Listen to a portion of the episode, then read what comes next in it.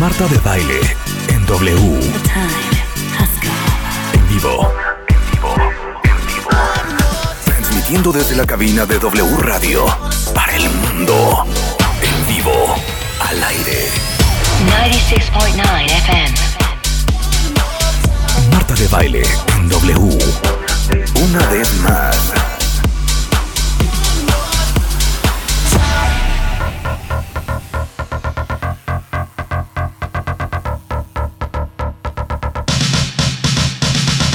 Buongiorno, cuentavientes, bienvenidos a W Radio. Eh, como saben, estamos en plena vacación, pero para ustedes tenemos lo mejor de Marta de Baile. O sea, básicamente lo que hicimos es entrar a los archivos enormes que tenemos y rescatar los programas que a lo mejor se perdieron, que adoraron, que hay que volver a escuchar para volver a repensar y entender. Entonces, bienvenidos a lo mejor de Marta de Baile hoy por W Radio. Estás escuchando lo mejor de Marta de Baile. Vamos a empezar con Ana Teresa Abreu, que ya está en el estudio. Y es muy fuerte lo que van a escuchar el día de hoy, cuentavientes, pero todos los días, o todas las semanas, o todos los meses, o algunas veces al año, hacemos cosas que juramos que lo estamos haciendo en bien de nuestro intestino y no te estás dando cuenta, no tienes una idea de cómo le estás dando en la torre a tu tubo digestivo. Eh, Ana Teresa Abreu es gastroenteróloga, eh, especialista en fisiología digestiva. Lo dije bien. Sí, sí, sí. Del Fisiología digestiva. Pedregal. Y Ana Teresa Abreu, que es nuestra gastro de cabecera, la gastro que hay que tener este, el teléfono en el celular por lo que se ofrece. Exacto. Te lo juro que me da pena, pero cada vez que viene Ana Teresa Cuentavientes, tengo una historia que contar. ¿Qué tal? 25 de diciembre, subiéndome a un avión para irme a la vacación, y una de mis hijas, mamá, me estoy muriendo del estómago, mamá, no puedo más, mamá, ya casi sudando frío, y yo a punto de tomar un avión. No, bueno. Y en Estados Unidos, a ver dónde consigues un antibiótico. Sí, no, adiós. En ese momento empiezo a whatsappear sin parar a Ana Teresa, ¿te acuerdas? Y Ana Teresa, ¿qué hago? Gracias a Dios Spider-Man seguí en México, pudo correr a la farmacia en México para traerme los medicamentos que me recetó para la niña Ana Teresa Abreu. Pero bien. relevo. Sí, pero todos necesitamos una Ana Teresa Abreu. Totalmente. En nuestras vidas. Una angelita de nuestro estómago. Eh, Una angelita en nuestro Está estómago. Hoy vamos a hablar de 10 cosas. que hacemos, pero que realmente, o sea, que hacemos pensando que son buenas para nuestro organismo y que repercuten en nuestro tubo digestivo. Ok. Y que dices, ay, ¿qué tiene? Esto es lo que hay que hacer. Claro. Esto es lo bueno. A mí me dijeron que A es lo mí me dijeron. esto se vale. Me Sí. lo dio mi mamá. Sí, Lo hacía mi abuela. claro. ¿No? Y no, no es así. Número uno, ahí les va. Número uno, quiero evacuar todos los días Ajá. porque es lo mejor y es lo más sano. O sea, quiero ir al baño todos los días. Y puedo usar laxantes.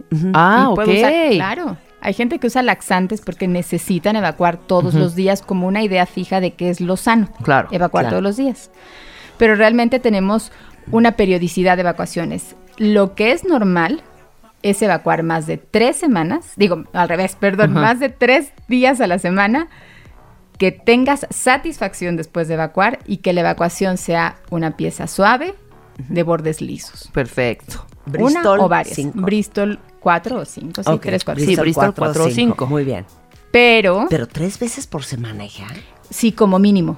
Como mínimo. Sí, mínimo. Tres veces por semana. Esto de alguna manera es, de- lo podemos decir de otra manera. Un día sí, un día no. Claro, un día sí, un día no, o no sea, pasa no todo nada. el mundo va al baño No todos los días no. y están bien. Y hay gente que va tres veces al baño después de cada comida y también son normales si, están, si ese es su patrón habitual de evacuaciones. Claro. Pero no porque no vayas a diario vas a tomarte un laxante que sí tiene repercusiones y ahí vienen las repercusiones. Pero espérate, A eso ver. es diferente a estar estreñido. Claro. A ver, una cosa, ahorita explica, una cosa es no ir al baño diario y, Y otra, cosa estreñido. es estar estreñido. Entonces, ¿cómo es ser estreñido? Ser estreñido es ir menos de tres veces por semana a hacer canicas duras o canicas en una apelotonadas en una pieza que te cuesta mucho trabajo sacar. Bristol 1 y 2. Ok. Y tercera condición que no tiene satisfacción. El escenario, por ejemplo, puede llegar una persona que te diga, fíjate que voy cinco veces al día, pero todos los, eh, eh, to- en cada momento en el día hago canicas chiquititas. Pues estás estreñido. No, pero hago cinco veces al día. Estás No, estreñido, estreñido, porque claro. haces canicas y por rebosamiento estás tirando caniquitas. O sea, En- caniquitas son heces deshidratadas. Sí. Sí, Como duras. bolitas eh, de chivito. Les llamamos esíbalos, pero la, pero la, la similitud con las bolitas de chivito son Ahora, iguales. ¿por qué esas en bolitas de chivito? Porque el colon chupa agua. Entonces, le- jala el agua que hay en, en la materia fecal, en el residuo, de lo que ya no va a querer tu organismo. Entonces, sigue, de aquí a que transita casi metro y medio, dos metros de, de intestino grueso, sigue chupando agua. Y si tú no, este, no logras la evacuación o no llevas a cabo la evacuación, el colon la sigue deshidratando y se va haciendo cada vez más dura, más dura, más dura. Nos dura, claro. ¿Y por qué hay colons que deshidratan las heces y No. colons que no deshidratan las No, no, no, no, heces? Todo el colon no la deshidrata, le jala el agua. Déjale el agua. eh, porque la necesita el organismo, también obtiene líquido de, de- de ahí y solo va dejando un residuo. Claro, pero ¿por qué hay gente a la que no nos pasa eso? Porque tienes un buen tránsito intestinal, porque tomas una buena cantidad de agua y porque comes fibra y la fibra mantiene el líquido en la materia fecal y entonces tienes evacuaciones satisfactorias, bonitas, Bristol 4. Ay, sí, es Entonces, soy una- feliz. Hay una gran diferencia entre ir poco al baño y estar estreñido. Claro. Entonces todo el mundo dice, no, pues como no voy al baño diario, me voy a meter como yo, de chavita. Para ir a la playa, seguro. Ya sabes, o sea, hijo, hay que irse a Acapulco el Ajá. viernes. No, pues ¿qué hago para ir un poco más delgada y con la panza plana? ¿Qué hacías? Y había una cosa en aquel entonces, a ver si ustedes se acuerdan, cuentavientes, espantosa, que era una pasta que venía en un bote que se llamaba tamarine. El tamarine, Entonces claro. te tomabas dos cucharadas soperas de tamarine. Y órale, riájatelas. Me muero la noche anterior. Esos son laxantes osmóticos. Y algunos de algunos laxantes tienen algo que se llama, eh, son laxantes irritativos que tienen hierbacén y ahí es donde vamos en el efecto adverso. Hay personas que de diario toman hierbacén, hojacén, incluso en comprimidos o en, en- en presentaciones y no bajo una pres- eh, este, prescripción médica. ¿Y qué te ocasiona? Eh, sí te irrita el colon y acabas teniendo una evacuación falsamente diarreica o sea, o falsamente suave porque no es tu tránsito habitual. Tiene el efecto farmacológico. o sea, ¿qué hace esa hoja? Eh, irrita el nervio, irrita un nervio que, que- que- está en, el- en nuestro tracto digestivo, en concreto en el colon, que se llama nervio mientérico o plexo mientérico, pero no solo lo irrita, lo va deteriorando. Entonces, cada vez vas necesitando más dosis de este laxante irritativo para poder tener el efecto de evacuación. O sea, está bien usar esa hoja, De manera aislada, pero siempre y cuando esté bajo prescripción, eh, de manera aislada cuando vas a viajar, cuando no tienes, cua- casi siempre cuando viajamos nos estreñimos, como un rescate. Ok, pero entonces, ¿cuáles son los tipos de, de laxantes? Hay laxantes irritativos, hay laxantes que llamamos osmóticos, que son los mejores. Los laxantes osmóticos son los que jalan el agua hacia el interior del intestino, la mantienen ahí y el excremento sigue estando hidratadito. Ok.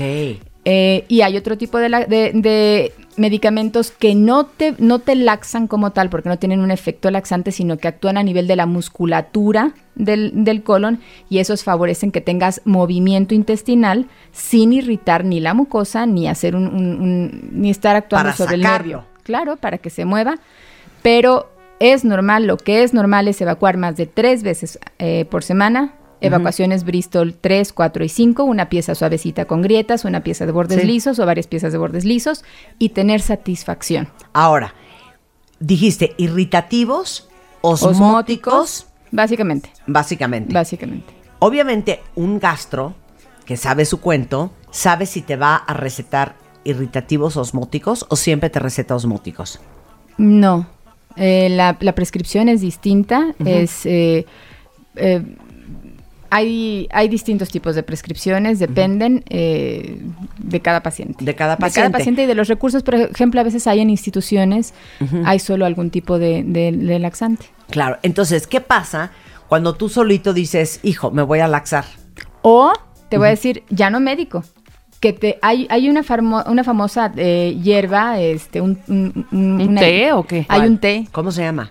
Ah, no, dilo. ¿sí lo digo? Dilo, ni modo. Becunis. Ajá. ¿Qué, qué- qué tiene? Este, te provoca, es, eh, o hay sustancias que tienen hierbacén y esas son laxantes irritativos, lastiman muchísimo, muchísimo la, la, eh, toda la mucosa, toda la superficie de la mucosa del intestino delgado y grueso y te mantienen en diarrea, Entonces sí vas a ir al baño, pero pero es un, estás provocándote diarrea. Y esto puede generar o puede derivar no solo en que tú tengas, este, en que estés lastimando el colon o que te hagas a lo mejor dependiente a un laxante, sino también tiene, puede tener otro gran efecto, mala absorción intestinal. Sí, hay, hay, hay también, por ejemplo, hay otro té, un famoso té que es muy común usado que se llama el té de las eh, siete bailarinas, tres bailarinas, no recuerdo exactamente. No recuerdo las sustancias eh, porque no es mi área en particular, pero sí, sí son eh, hierbas que aunque se han ocupado empíricamente, tradicionalmente, hay gente que la conoce desde generaciones atrás, el problema es que provoca de manera, ah, sin saber, al azar, te puede dañar tanto el intestino que se lleva todas tus vellosidades intestinales, no absorbes ningún nutriente y te quedas con un síndrome de mala absorción intestinal de por vida. Entonces No, ahí es vemos peligroso, que- claro. Síganse es metiendo peligroso. chochos, cuentavientes. Sí. Síganse O metiendo hierbas o chochos. tés o que no Claro, que no porque estén- uno piensa, ay, es una Es un té, hierba, es es, un un té. té. No puede hacerte daño un té porque es natural. No, No, siempre. sí, no siempre. Hay, hay, hay herbolaria que puede, puede ser dañina. Claro, y hasta mortal, ¿eh? Claro. Bueno. Claro, claro, Entonces, claro. no se estén laxando. No. Tienen que ir con un gastro Sí. a que les regule todo el sistema digestivo. Y ubicarte si en verdad eres estreñido. No es lo mismo que tú digas, sí, de manera aislada ocupé un poquito de, de, de hierba zen porque viajé, porque estaba, estaba Ay, tapada. no, sí. no. Ahora Pero no. imagínense ustedes un niño de 8, 9, 10 años que no va al baño, entonces la mamá dice, ay, pues le voy a dar lo más suave que puedo pensar. Un té de Sí. hierba zen. No. Imagínense eso. Sí, no. ¿No? No, no, no, es un laxante irritativo y finalmente lo que debe hacer esa mamá es darle más agua, más fibra, Claro. que haga ejercicio, que se mueva ese- e- e- este, este niño. Oye, igual que hay este gastroenterólogos, hay pediatras especializados en gastroenterología. Claro. O hay pediatras especializados en cardiología, en alergias, Claro. en muchas cosas. Entonces, si su hijo padece del estómago, por ejemplo, hablando de los niños, pues busquen un, un pediatra gastroenterólogo. Claro. Mi pediatra es gastroenterólogo, es el doctor Pablo Casaubón. ¿Cómo no? Que está, Pablo Casaubón, que está en el Ay, es el hospital. pediatra de mis sobrinas. Sí, que yo te recomendé. Claro, Que está en el hospital eh, Santa Fe, en el hospital inglés de Santa Fe. Sí. El doctor Casaubón, pediatra sí. gastroenterólogo, por si Sí. lo quieren encontrar. Ok, punto número dos de cosas que hacemos este, de manera como muy habitual y que no sabemos cómo le estamos dando en la torre al estómago. Atracones.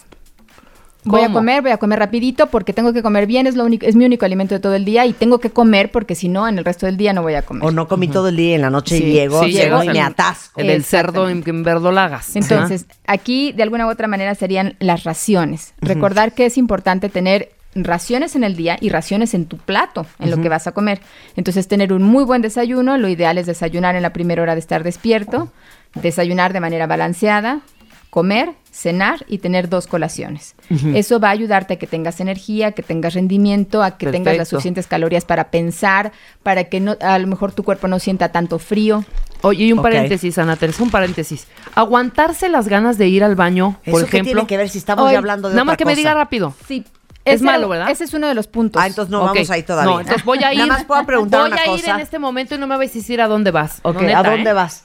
Al baño. Ok. Espérenme un ver, segundo. eh. Ana Teresa, dijiste, es súper importante comer en la primera hora, Hora de estar despierto. de claro. estar despierto, Esto desayunar. tiene mucho que ver con cómo vas a funcionar en el ¿Por transcurso qué? de tu día, porque tu cerebro, eh, en el momento en el que tú te levantas, para todo, tu cerebro eh, le da las órdenes a tu tubo digestivo y parte del tubo digestivo que casi nunca pensamos es el hígado.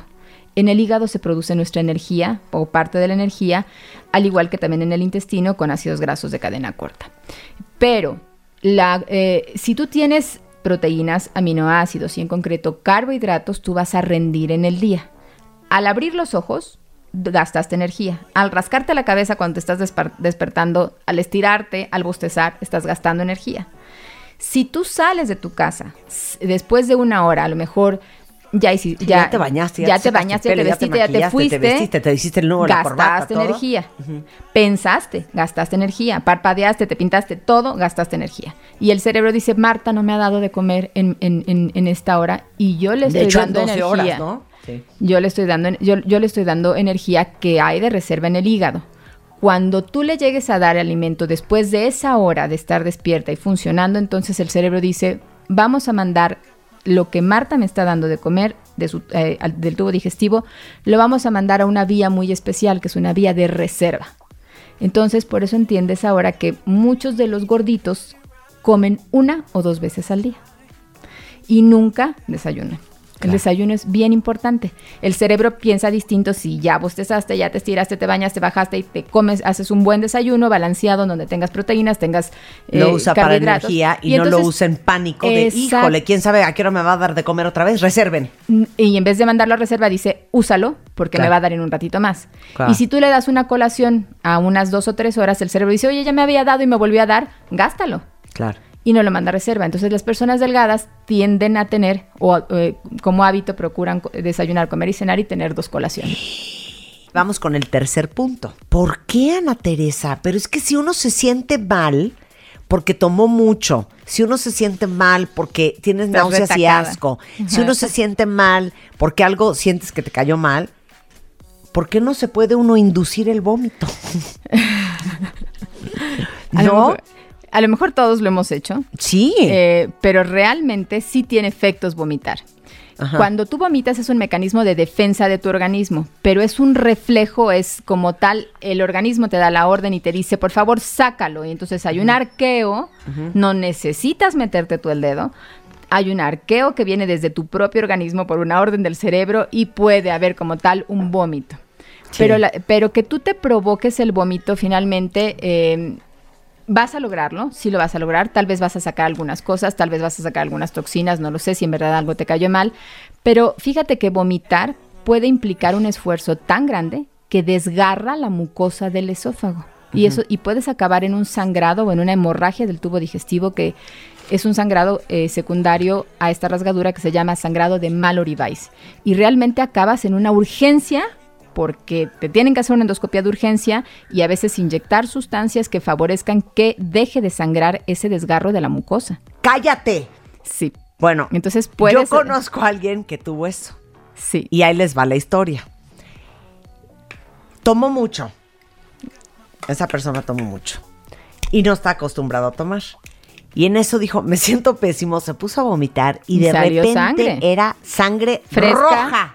Eh, Roja, fresca, No rutilante. saben qué cosa impresionante. coágulos. Qué cosa Claro, más impresionante. Claro. Eso se llama síndrome de, síndrome de Mallory. Weiss. W Mallory E Weiss. I S S. Y es que se rompió qué? Se rompe la mucosa y se llegan a, veces a, a- a- Pero es que es tal el arqueo que se desgarra como tal la mucosa. Claro. Y sí, por supuesto, puede ser una verdadera urgencia, una verdadera urgencia endoscópica. Y eso pasa más cuando el vómito es natural o cuando el vómito es inducido. En cualquier vómito. Ajá. En cualquiera. Cállate. Pero si tú estás favoreciendo el vómito, por supuesto que vamos a favorecer o tenemos un mayor riesgo de. De que te dé. Además, cada que vomitas, cuando vomitas, tu estómago produce ácido y entonces empiezas a tener erosiones también dentarias. Puede- puedes tener enrojecimiento la gente de la que garganta. tiene bulimia, Ah, ¿no? Exactamente. Eh, las personas que tienden, o sea, que tienen estos trastornos de conducta alimentaria como bulimia, tienden erosiones dentarias, se les, se, se- se les descomponen sus dientes porque el ácido que viene desde el estómago finalmente está en contacto en la cavidad oral. Y sí, por supuesto, también ese es otro, otro aspecto negativo en el tracto digestivo. Claro, oye, nunca hemos hablado de esto con, con Ana Teresa, pero te tengo dos preguntas muy interesantes. Hay gente, y no sé si alguien de ustedes sea así, cuentavientes, manifiéstense ahora, Manifiéstense. que nunca han vomitado Sí, y que no pueden vomitar. no pueden. ¿Cómo de es ellos, eso? Uno de ellos es mi hermano. El día eh, que si tiene que vomitar, se muere, ¿eh? O sea, ¿Por se, qué? Se muere. Porque- ¿Pero qué no pueden o qué? Pues es que muchas veces hay una experiencia previa en la que a lo mejor trataron de vomitar y sintieron que se ahogaban y no, respiri- no, no respiraban. Ese es, un, ese es un, un escenario. Y en el otro es, sienten realmente que no pueden. Las personas que están, eh, que tienen una cirugía de antirreflujo que se llama funduplicatura, esas personas tampoco pueden vomitar y tal vez no deben vomitar porque si no deshacen la funduplicatura. Eh, y, y pueden incluso sentir, la- tener la necesidad y no hay manera de que Sí, pero hay una cosa que es arqueo. psicológica. Pero hay algo fisiológico que haya gente que de veras fisiológicamente no puedan vomitar. No, yo creo que es más el, el, eh, fis- el- el vómito es fisiológico. Sí, es una medida de, de tu organismo para sacar algo que no necesita. Sí. Es como la diarrea. Entonces, eh, eventualmente todos alguna vez en la vida podemos vomitar, sí. Pero sí hay personas que Nunca han vomitado. nunca lo tienen, porque a lo mejor nunca han tenido una intoxicación alimentaria, nunca ha habido un escenario y hay otras que le tienen pánico a vomitar. Sí, claro. Ya, ya leo varios en el Twitter que dicen, es que me muero antes de vomitar. Sí, sí, sí, no, no. Y a mí vomitar hacen el cero se me complica. Hay- incluso hay personas que se podría decir no saben vomitar. Sí. Que No, yo sé vomitar muy bien. Hacen el esfuerzo, en el esfu- se, re- se les revientan todos los capilares de Ay, la no, cara, no, no, no, se ponen y hacen un esfuerzo impresionante, pero a la vez detienen y, y- y- y de- y deprimen el diafragma desde el punto de vista de respiratorio y no logran el vómito. Te lo juro que no, no, no, no los quiero este, como mal influenciar, pero hace muy poco no me sentía nada bien y dije voy a vomitar. Y entonces yo me pongo en el excusado, no me tengo que meter los dedos a la boca, nada. Solo con la respiración puedo vomitar. Tenías la necesidad de vomitar. Claro, entonces a lo mejor tenía la Tenías necesidad la de necesidad, vomitar. o sea, tu claro. organismo tenía la necesidad Ahora, de vomitar. otra pregunta. ¿Por qué cuando vomitamos, para que tú que eres especialista en fisiología lo expliques, sientes que se te contrae No, bueno. como la boca, de la panza, la boca, el estómago? no.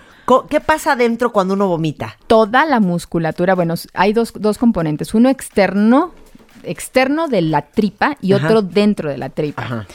El estómago, que tiene siempre movimientos que llamamos de propulsión o de empuje, que van de la boca hacia el ano. Entonces, el estómago también tiene un empuje hacia el intestino. De repente empieza a empujarse en sentido contrario. Esto es anómalo. Y sientes las contracciones y sientes el dolor y es cuando viene el arqueo. Y es el... Exacto. Pero además de manera externa, hay un músculo que divide todo lo que es el tórax, el, el pecho, pues, del abdomen. Ese músculo es lo que conocemos como arrachera. Y realmente el nombre, eh, pues, es la carne de la Sí, sí. es el diafragma.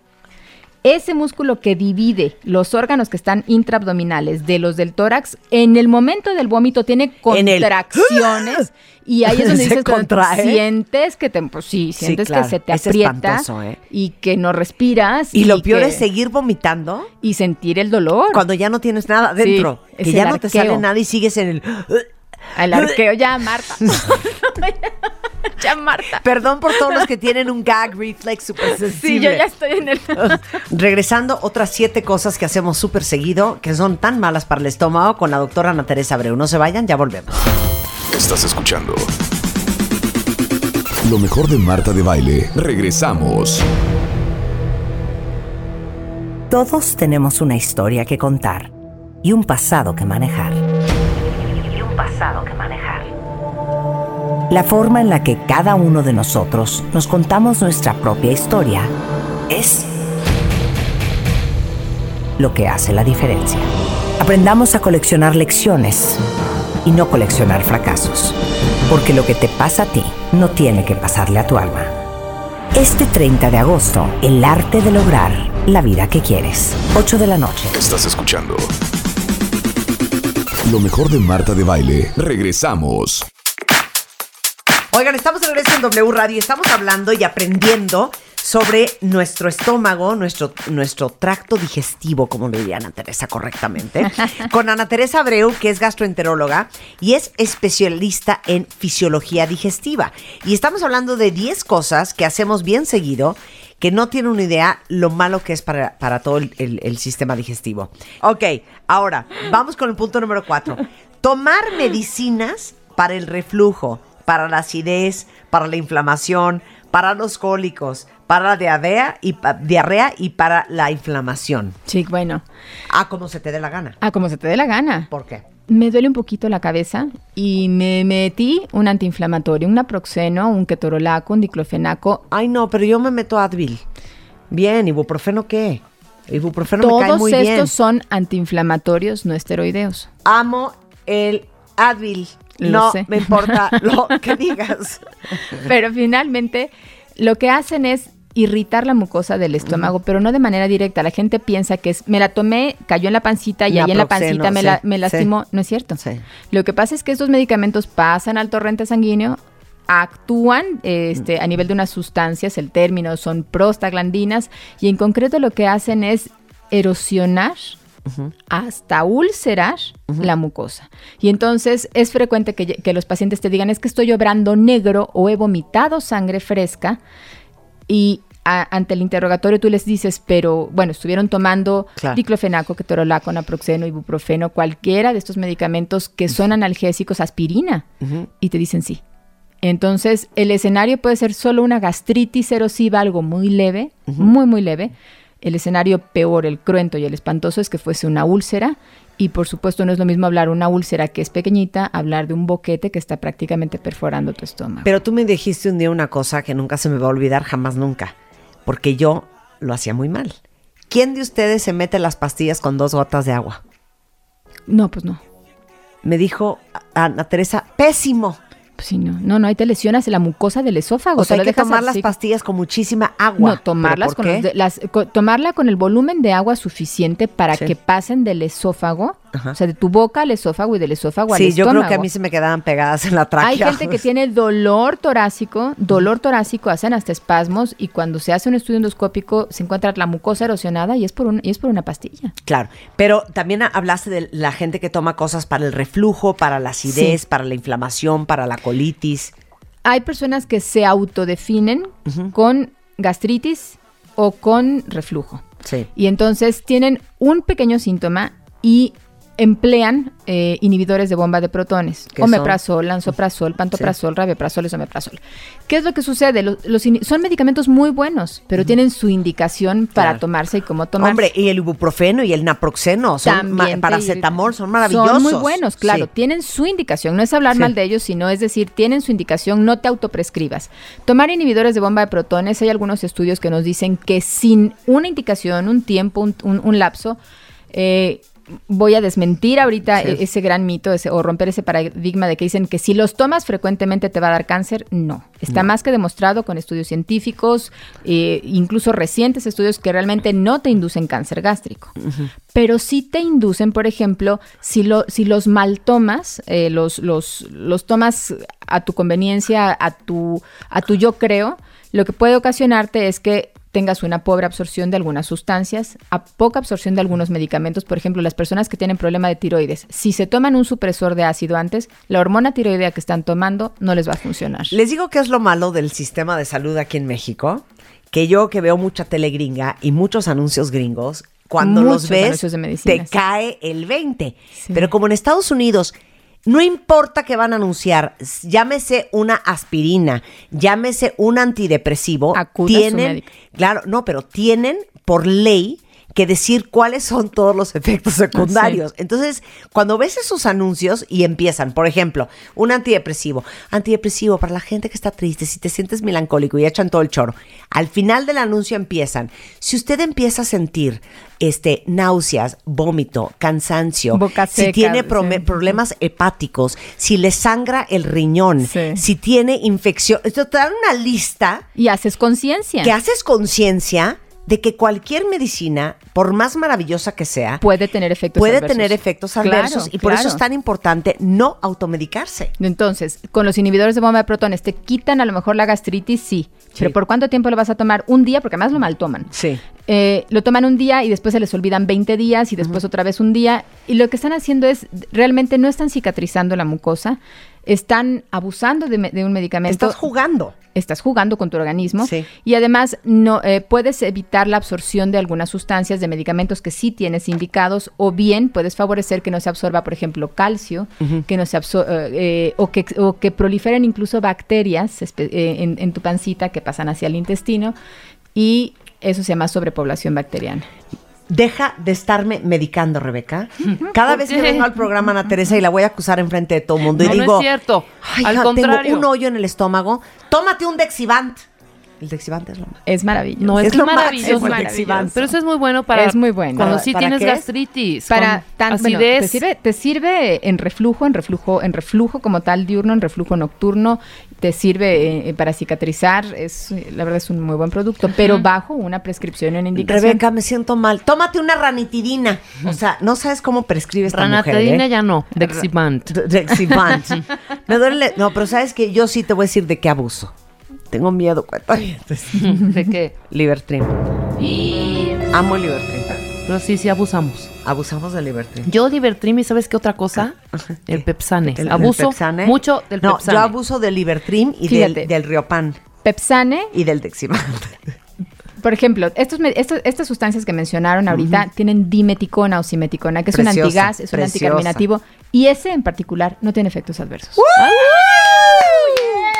porque encapsula el gas Sí. Y no, o sea, realmente no pasa al torrente sanguíneo, no hay manera de que, de, Muy de que te haga daño. muy bien Entonces, ahí Estamos sí, bueno, bien. están bien. O sea, Ok, ¿tú qué bien. abusas al Libertrim, me dijiste? ¿no? Libertrim, este, Pero el componente es trime- trimebutina. Trimebutina, claro. y, trimebutina. y Dexivant. Trimebutina, dimeticona, que es el riopan o simeticona. Mira, yo ya, ma- yo ya doctora. ¿eh? Riopan Sí, sí. es malgaldrato y simeticona. Ah, claro. Entonces, el malgaldrato es, es un alginato, es el término correcto de farmacológico, lo que hace es recubrir eh, lesiones cuando tienes algún síntoma de reflujo. Esos sintomáticos, eh, así usarlos como sintomáticos solo cuando tienes... eh, Está bien. De manera, No está mal, fíjate. Ok, está bien, trimebutina, o sea, Libertrim. Eh, S2. esa es una molécula, esa molécula está con, la S2 está combinada con dimeticona, trimebutina tiene un- una, un- una acción muy rápida sobre el músculo liso, alberina igual, actúan muy bien sobre el músculo liso, son, son sustancias buenas Nobles. que no tienen, o sea, como antiespasmódicos te quitan el cólico, son buenas. Sí.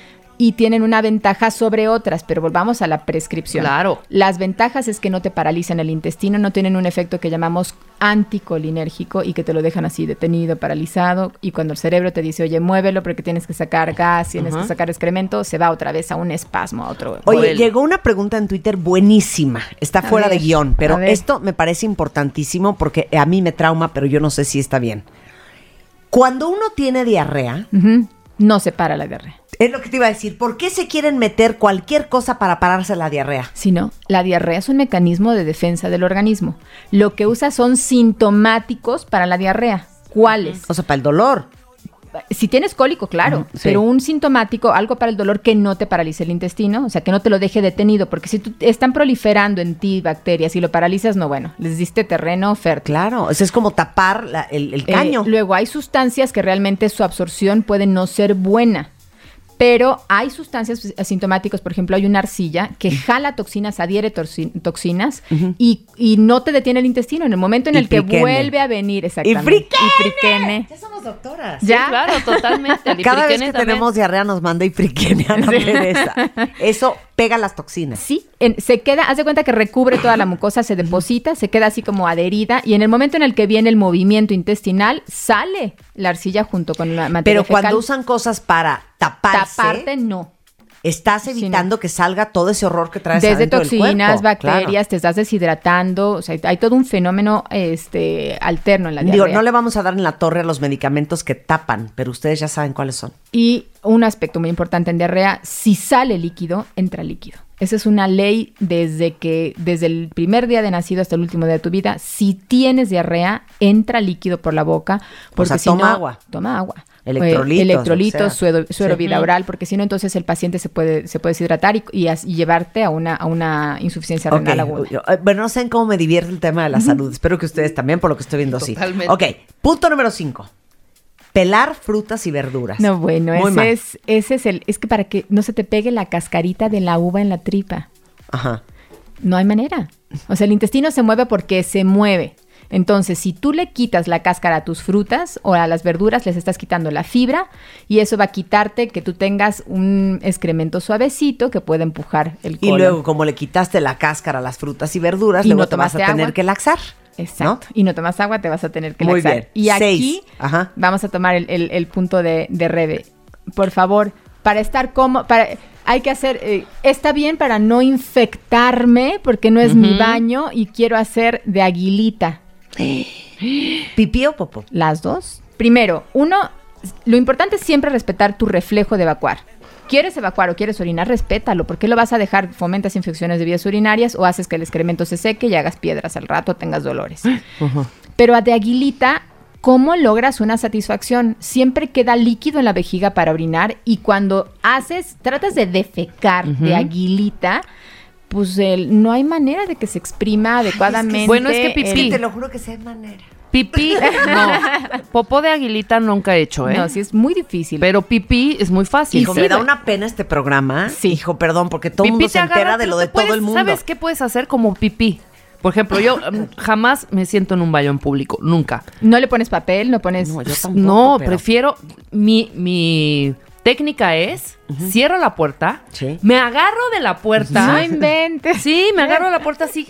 colgadita, así, así. Ajá. Entonces ya tienes ahí presión, ya Es estás que tú eres bien alta. Yo no, no hay manera que me agarre de la Ah, puerta. claro, me hago tú en no el puedes, piso. como decía mi abuela, de candelero. De candelero. No, así, clic, clic, clic, sin sentarse. O sea, pero eso yo creo que es una tradición Yo- familiar. pero a ver, ¿cuál es el problema de hacer taguilita? No me has dicho. La musculatura que tenemos en, en lo que es el piso pélvico finalmente no hace un esfuerzo adecuado y podemos justamente inducir problemas, eh, algo que se llama anismus, que es o disinergia del piso pélvico, son los términos médicos, pero lo que hacen es que tú no tengas un adecuado esfuerzo eh, evacuatorio, no logres la satisfacción de evacuar, no salga la pieza que tiene que salir completa, por favor.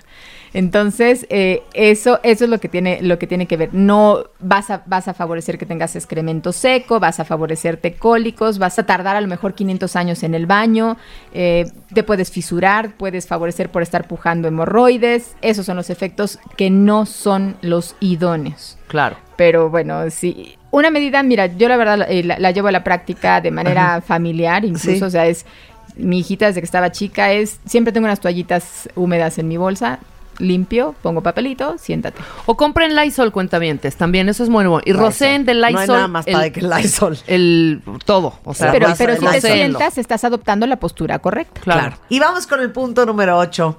Delicada Beber. Rebeca. Para Rebeca. Beber, de más. Beber, a una beber, beber La última vez que tomé champaña, bueno, me escapé de morir. Sentí, hija, una antorcha en el estómago. sí. Sí, hija, Porque pero yo es creo una, que el es una azúcar, copita nada más. el azúcar de la champaña Son las bubbles, no, las, no el fermentada. azúcar. Sí. No, bueno, casi me muero. Sí. No, de veras casi me muero. Me metí, o sea, 26 sobres de Riopan. Muy mal, ¿verdad? Bueno, pero además. ¿Qué quieres? ¿Que te hable a las 2 de la mañana a preguntarte? Güey, mira, No, ¿por qué no, porque te iba a no, decir, no, no, tómate La champaña claro, es mortal para la gente que tenemos acidez. A ver, ¿qué pasa con la bebedera de más? Si tomas, si tu estómago está en vacío y tú tomas alcohol, Te lo que ahogas, vas- número uno. Bueno, exacto, te, se- te sube rápido. Pero además lo que vas a tener es, eh, vas a irritar la mucosa gástrica, vas a irritar la mucosa del estómago y con eso vas a favorecer entonces una gastritis que te duela. No, espérate, a ver. Estómago vacío. Ajá. Te Llega metes dos shots de vodka o de tequila, como toma se Rebeca. te subió. Se te subió, aparte. Pero ¿por qué se sube tan rápido cuando tienes el estómago vacío? Primero porque no hay nada que neutralice, pero la, la razón previa a ese primero es porque somos mujeres. Las mujeres Exacto. no producimos en el estómago la enzima que se llama deshidrogenasa alcohólica que la metaboliza al hígado para que eh, tenga el efecto, o sea, no la, no, no la Para degradamos. contrarrestar. No, no de- la no degradamos. degradamos el alcohol igual que los hombres. Igual- los ¿Cómo se llama? Deshidrogenasa alcohólica. Deshidrogenasa alcohólica. Y Las la se mujeres produce en producimos el menos. estómago. Hay, gente, hay mujeres que producen menos o que producimos menos y hay mujeres que no producen nada. Te digo una cosa, yo no produzco nada. Yo Se me te tomo, sube. tú me has visto, medio martini y, ya. estoy ahogada. Ajá. Sí, Sí, se le sube se muy mete rápido. dos cervezas y está borracho. Sí, sí. No, sí, yo sí, creo depende que... de- Bueno, ok. Sí, Tres se copas meterá de vino. tres copas de vino. Tres cuatro. copas de vino, ya se le subió Ahora, cañón. entre- Los tres copas de vino son ya casi media distintos. No es lo mismo un fermento que un destilado.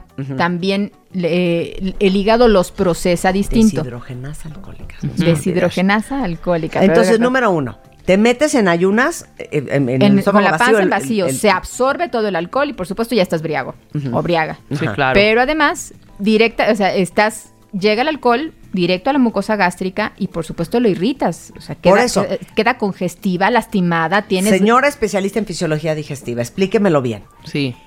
¿Qué pasa si me lo meto sin nada en el estómago? Exactamente qué pasa en las mucosas, en las paredes del estómago. Se Y irrita, ¿Qué se pasa si me meto un shot de vodka y traigo un bolillo con mantequilla dentro? ¿Ok? La Quiero las dos versiones. La absorción es igual. Si tienes alimento em, y si tienes dimeticona, Ajá, ok. no se absorbe Por eso dice exactamente la gente igual. que si te metes Peptobismol, no se te sube. Pepsan. Sí, ¿no? O Pepsane, ¿no? ¿Por qué? Porque se encapsula. Cubre. Se, se- se encapsula. Sobre todo, más que nada, los derivados de la, de la degradación del alcohol, los fermentos. Entonces, eh, de alguna manera te, te, te- O sea, te ayuda. ¿por, por qué? Porque estos Pero medicamentos sí, recubren... Pero la- los que son alginatos en concreto, por ejemplo, tú mencionaste Riopanel, todos los alginatos lo que hacen es recubrir la mucosa gástrica y entonces el efecto directo del alcohol irritativo sobre la mucosa no sucede. O sea, el Y no se absorbe antes, igual. no no se absorbe igual, se absorbe menos. O sea, porque el alcohol pasa al torrente menos. sanguíneo por las paredes del estómago. No, pasa al- del torrente sanguíneo pasa al hígado y, el, y en el hígado se metaboliza. Claro, hija. Y de ahí se te va, por No, supuesto, espérate, cerebro no, y espérate, todo. ya me enredé. Cae el vodka en mi estómago. Sí. ¿Por dónde se absorbe? La mucosa gástrica lo absorbe y de ahí pasa a la circulación Ah, portal. Esta circulación portal es por la vena porta, pasa, pasa directamente al hígado y por supuesto el alcohol es un... eh, casi todas las personas piensan que es un estimulante, pero es un depresor del sistema nervioso. Entonces cuando llega la información al cerebro, tú estás aletargado, estás todo... Cuando estás borracho estás... Abrutado. Exacto. Más que estimulado, no decir otra estás cosa. enlentecido. Exacto. Claro. Ahora, para los que no tomamos, si tenemos que tomar, Procura que sea no con un sé, alimento. no sé bajo cuál circunstancia tendría yo que tener que tomar. Pues tienes que comer bien y echarte tu. Me meto un riopan y ya no me va ni a dar en la torre al sistema digestivo, ni se me va a subir. A lo mejor, exacto, no tienes tanto daño en la mucosa en- en- a, a nivel de tubo digestivo, pero siempre va a haber absorción este, que va a pasar al torrente sanguíneo de, de una u otra manera. No, eso, o sea, no lo puedes evitar. Por eso, pero si no quiero se te tomar, sube mucho. quiero tomar champaña. Y la champaña me cae en las patas, porque de veras, para la gente que tiene acidez y reflujo, la champaña es mortal. ¿Qué podemos tomar?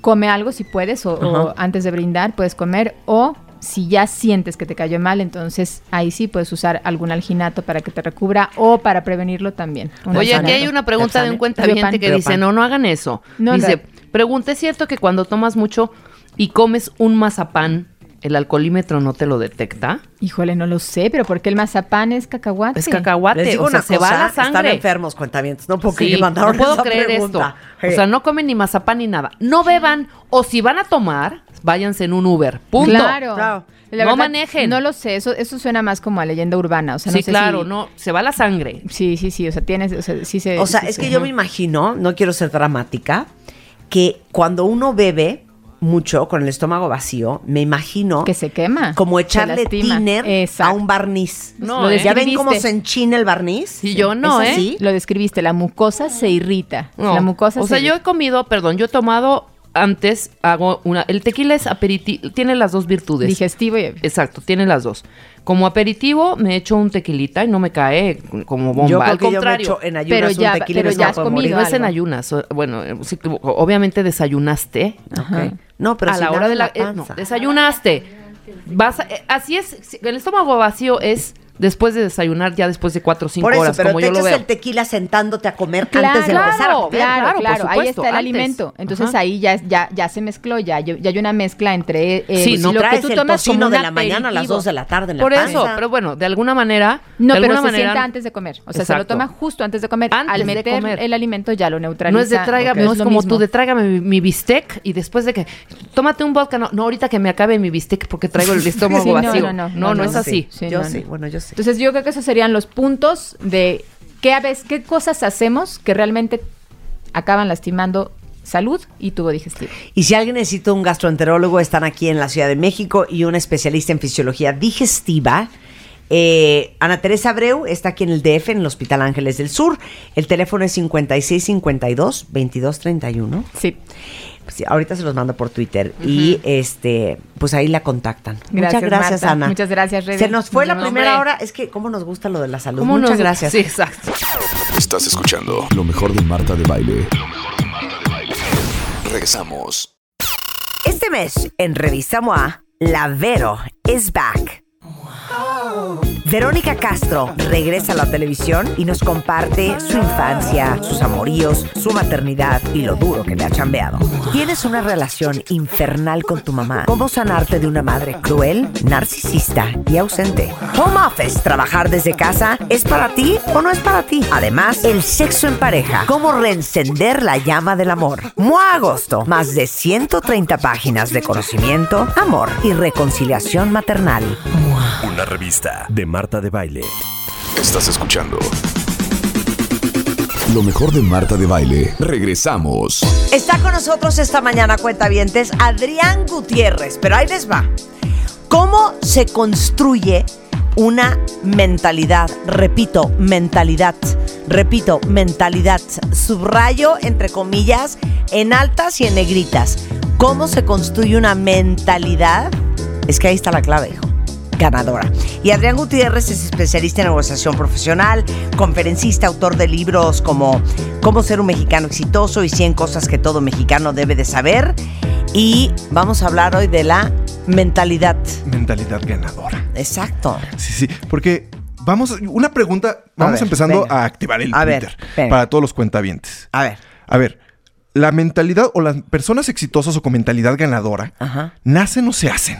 Porque ese, es como, vamos a decir, cuando yo eh, hablo con, con personas, porque ese es mi trabajo, investigar, de repente dicen, no, es que él nació y pues ya lo tenía todo, le llegó todo fácil. Claro, Y de- claro. y de repente pensamos que la gente que le va bien es gente como tocada divinamente Claro. que todo lo que se le va ocurriendo superpoderes. Ajá, con superpoderes que todo lo que se le va ocurriendo y va deseando Ajá, va, va- lo va haciendo sucediendo automáticamente Con un IQ cuentavientes, o sea, por arriba de la media, y tan no es así, que cuántas historias, de hecho estaba leyendo una hace poco, de eh, los herederos de una familia de Estados Unidos muy, muy, muy prominente, con muchísimo dinero, y bueno, como diría mi mamá, de todos no haces uno.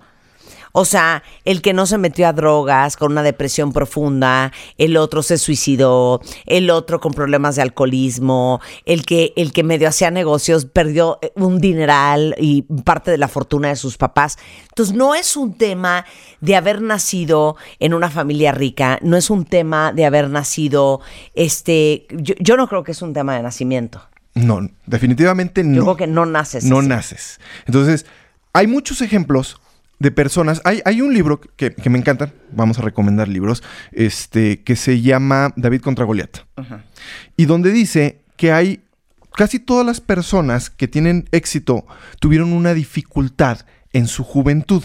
Vamos a decir, de 44 presidentes que ha tenido Estados Unidos, 12 son huérfanos de padre o de madre. O han sido, perdón, porque muchos ya murieron. Este, Oprah tuvo una niñez desastrosa, sí. horrenda. Este, Richard Branson era disléxico. Este, entonces, por ejemplo, Steve Jobs era adoptado. Sí, o sea, tuvo que pasar por el tramo de, de saber quién eran sus papás y todo lo demás. Entonces, mucha gente que hoy vemos que tiene mucho éxito, cuando conoces su historia detrás de ellos, de repente dices, bueno, es que no la tuvieron tan fácil. Y tú y yo algún día lo platicamos en estos micrófonos de que todo el mundo ve el resultado, el final de la historia, Claro. pero no se preocupan por ver qué hay detrás El del proceso. del proceso. Sí. Y eso es bien interesante porque tú lo acabas de decir bien. ¿Qué tanto es suficiente? Hay un estudio, vamos a meternos ya en, en cosas bien ñoñas y numerológicas Sí. y todas esas Sí, cosas. Pero hay una estadística que dice que no tener suficiente dinero para vivir y satisfacer medianamente tus necesidades es malo, porque estás estresado. Y el, el estar buscando todos los días cómo pagar una renta, cómo pagar la comida y todo eso, hace que no te desempeñes correctamente. Que así la mayoría cuentavientes. Ajá. Pero tener también demasiado no lo hace con la persona que lo ganó. Con las siguientes generaciones es ¿para qué me motivo si yo ya tengo todo? Porque la persona que lo ganó puede tener mucho dinero, pero sabe cómo le costó o cuánto le costó cada peso.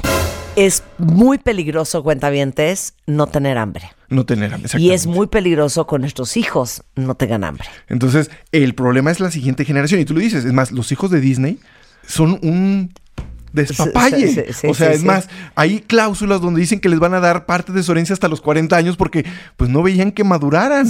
Entonces, es gente que dice, vamos a decir así, si tú dices, mamá, quiero que me compres un carro. Tú dices, bueno, échale ganas y lo puedo comprar. Pero imagínate que llegan y te dicen, mamá, o sea, imagínate que tienes todo el dinero del mundo, mamá, cómprame un Ferrari. Y tú dices, no, porque no se puede, porque esto. Entonces el niño dice, no es porque no puedas, es porque no quieres.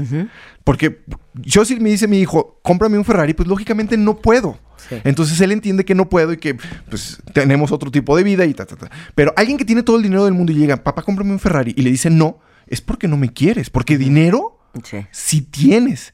Y como no estoy sintiendo que me quieres y yo veo que no tengo nada por qué esforzarme, ni por qué trabajar, ni por qué motivarme día a día para salir, pues son personas que tienen vidas muy vacías. Hay un libro que se llama El hombre en busca de sentido que lo, lo amplifica perfectamente Sí, sí, sí, todo lo que estoy hablando porque todos tenemos que tener un sentido en nuestra vida.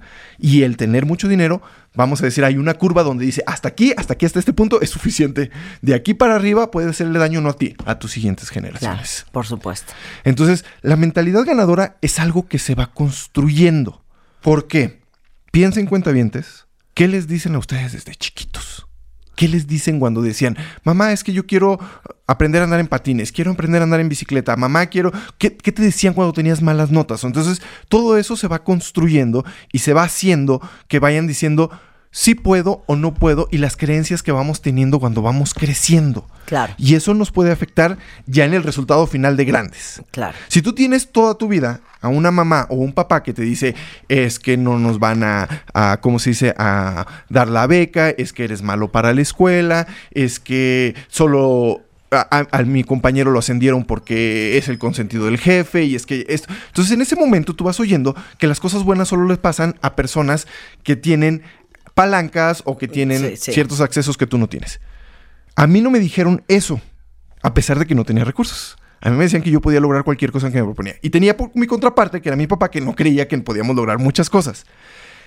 ¿Qué pasaría si todos los mexicanos, o todos los que me están oyendo, desde el día de hoy empezaran a cambiar su chip mental y empezaran a pensar, sí podemos, sí podemos lograr esta pequeña meta que me voy a poner? Vamos a hacer otra pregunta para el Twitter. ¿Cómo piensan? Vamos a hacer dos preguntas de sí o no. ¿Cómo piensas que te va a ir este año? A ti en lo personal. Pregunta número dos, ¿cómo piensas que le va a ir a México como país este año? ¿Sí o no?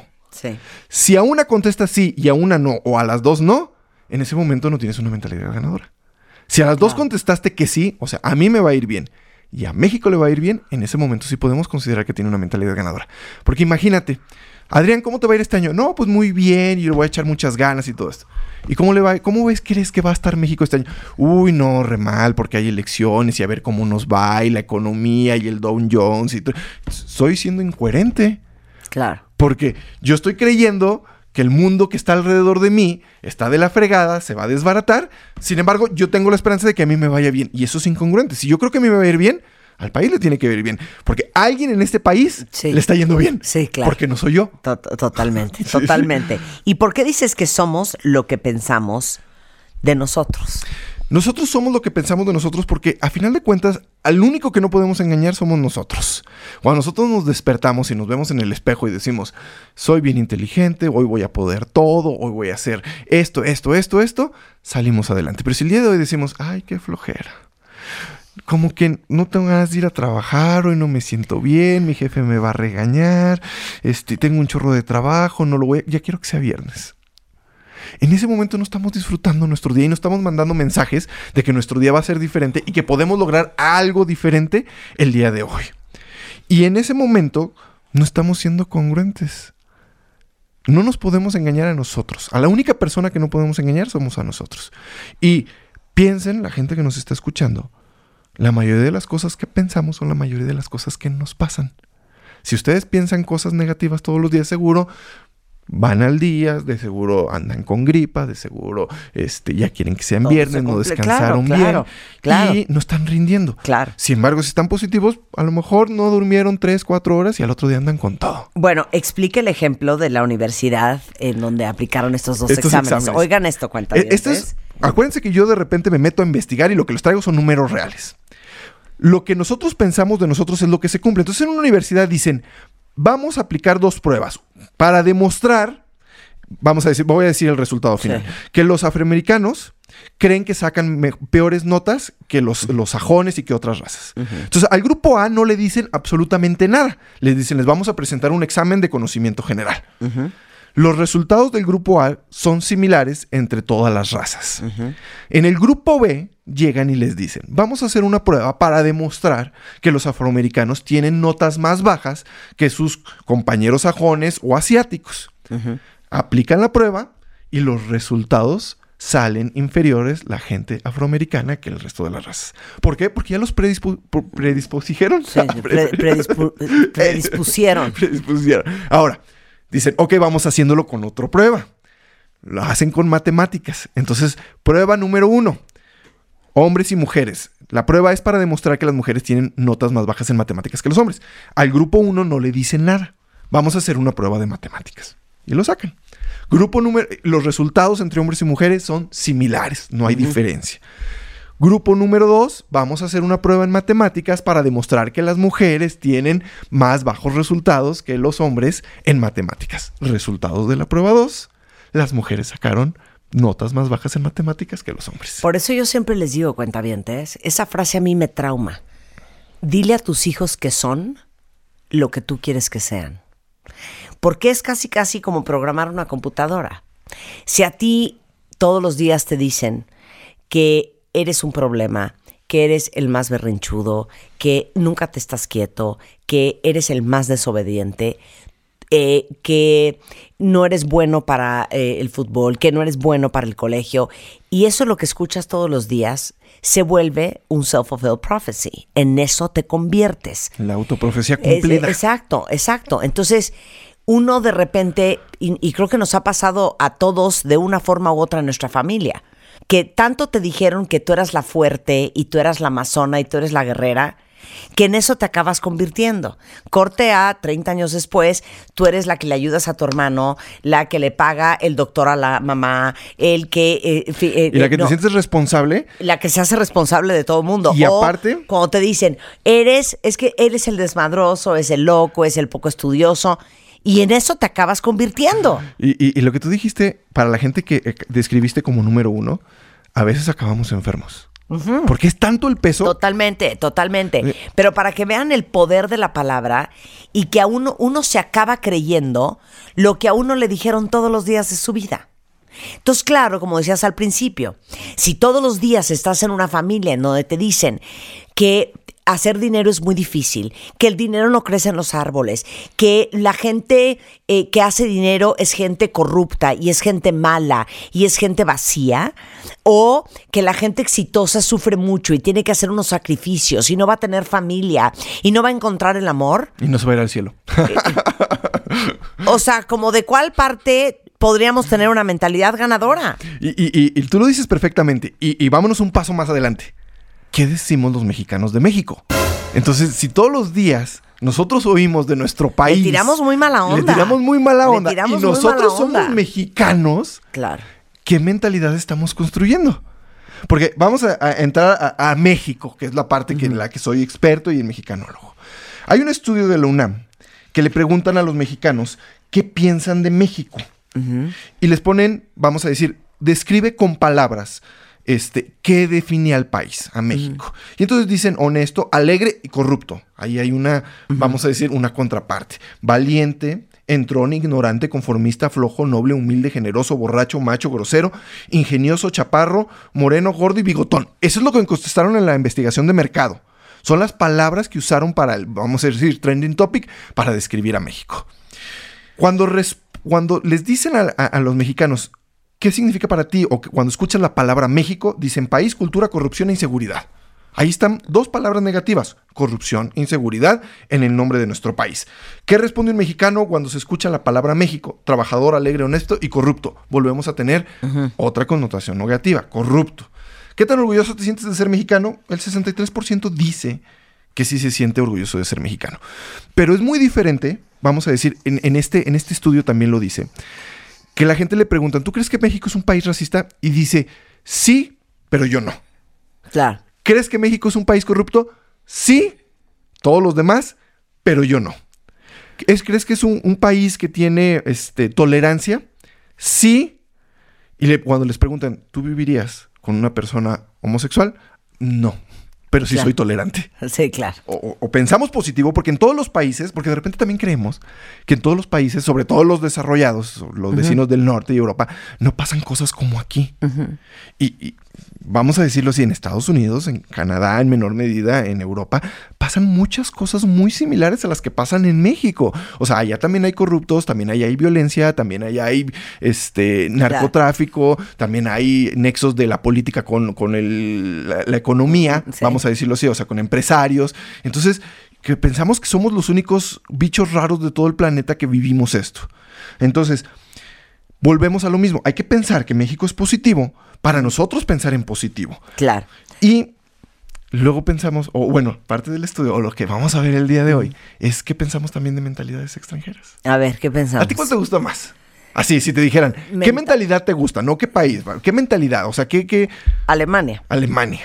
Alemania. ¿Y por qué te gusta? Eh, Pues los veo como muy organizados, los veo como muy... eh, yo creo que por su historial este, con una gran conciencia social.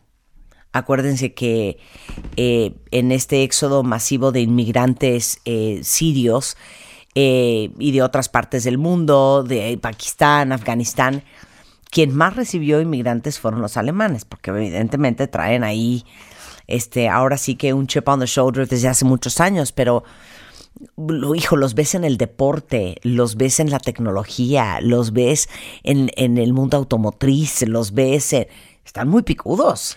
Y, y yo- tienes toda la razón, la mentalidad eh, alemana es una, una mentalidad admirada en todo el mundo. Y hay ciertas características que las traje el día de hoy. ¿Qué características tiene la mentalidad alemana? Apego por la técnica.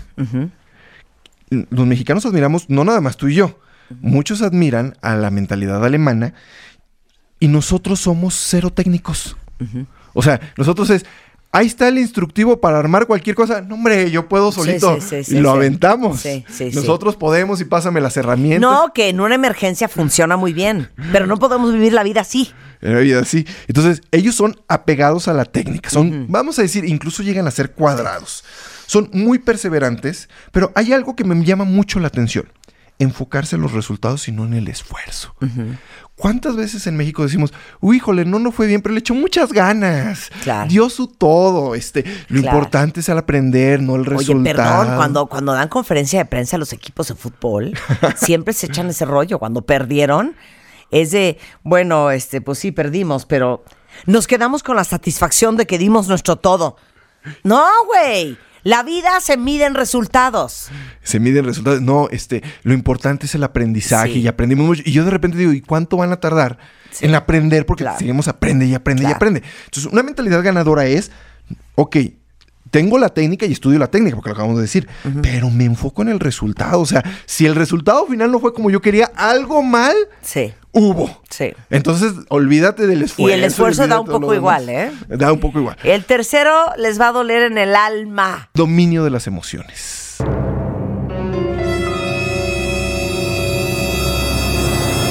Tú lo has visto porque tienes muchos programas de inteligencia emocional. Sí. ¿Qué es la inteligencia emocional? Mucha gente cree que es, ay, me estoy muriendo por dentro y ve, no se me nota. Que es todo lo contrario a la inteligencia emocional.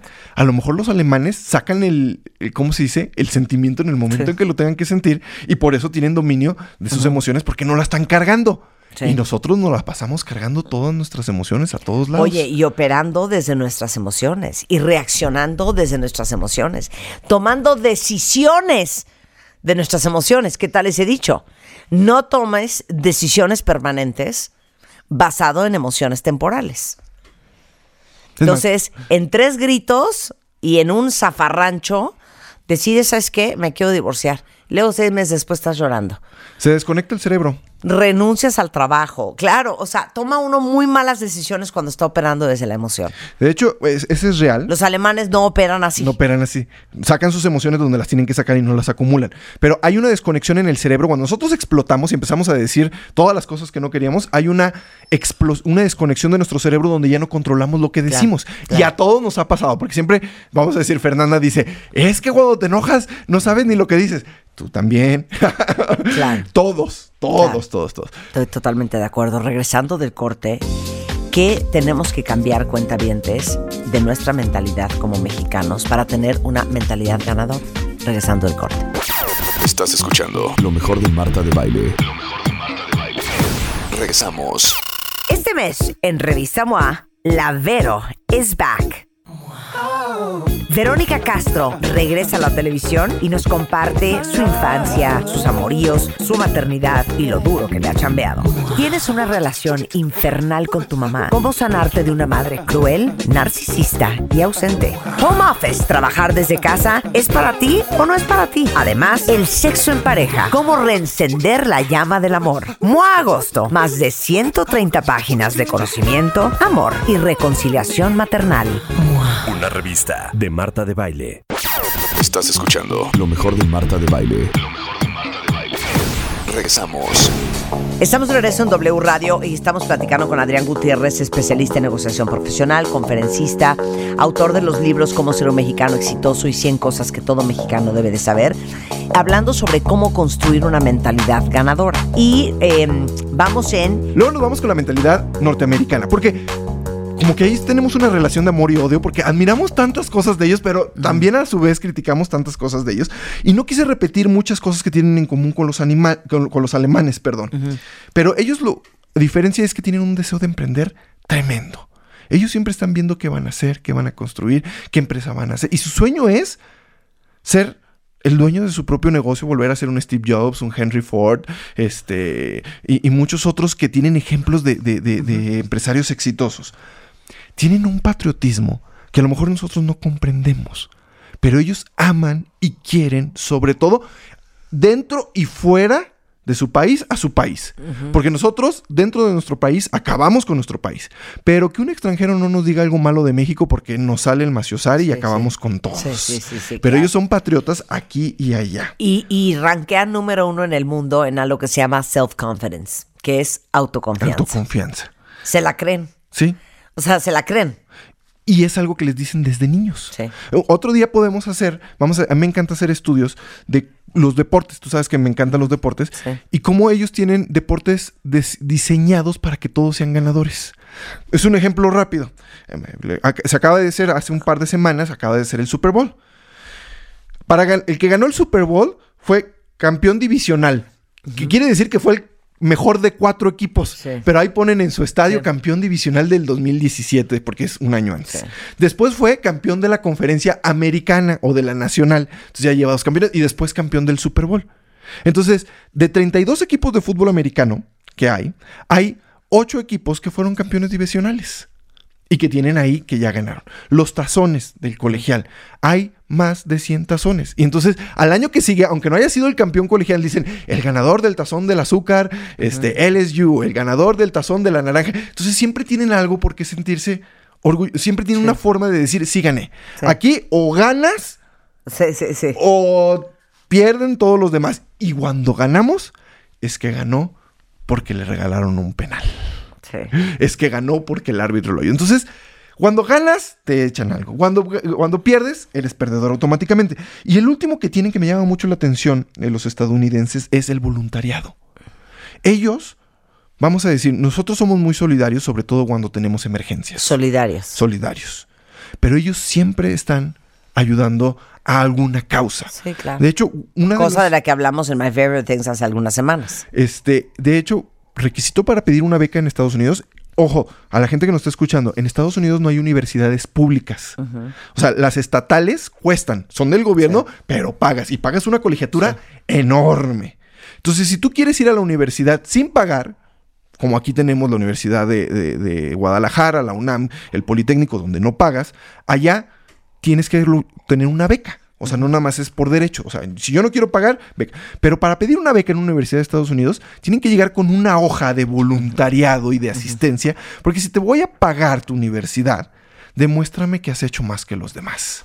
Y ahí ves a todos los chavos de prepa en friega, trabajando, construyendo casas, asistiendo a niños, haciendo Claro. miles de cosas desde que tienen 15 años y eso se queda en su cultura. Claro. No nada más ayudar cuando hay una desgracia, ayudar siempre. ¿Qué tendríamos que cambiar de nuestra mentalidad como mexicanos para tener mentalidad ganadora?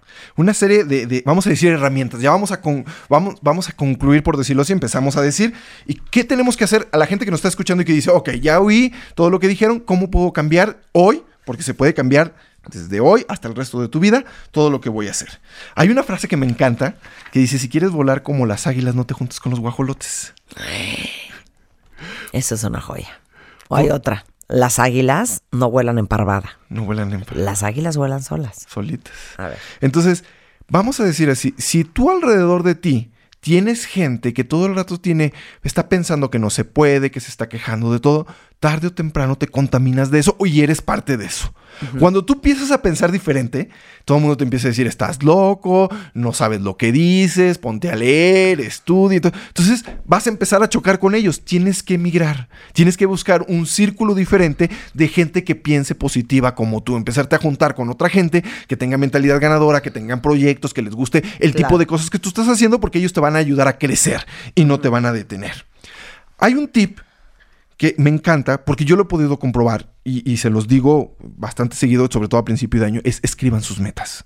Claro. Pero vamos a decir así, escribir sus metas no quiere decir, este año voy a viajar mucho, no.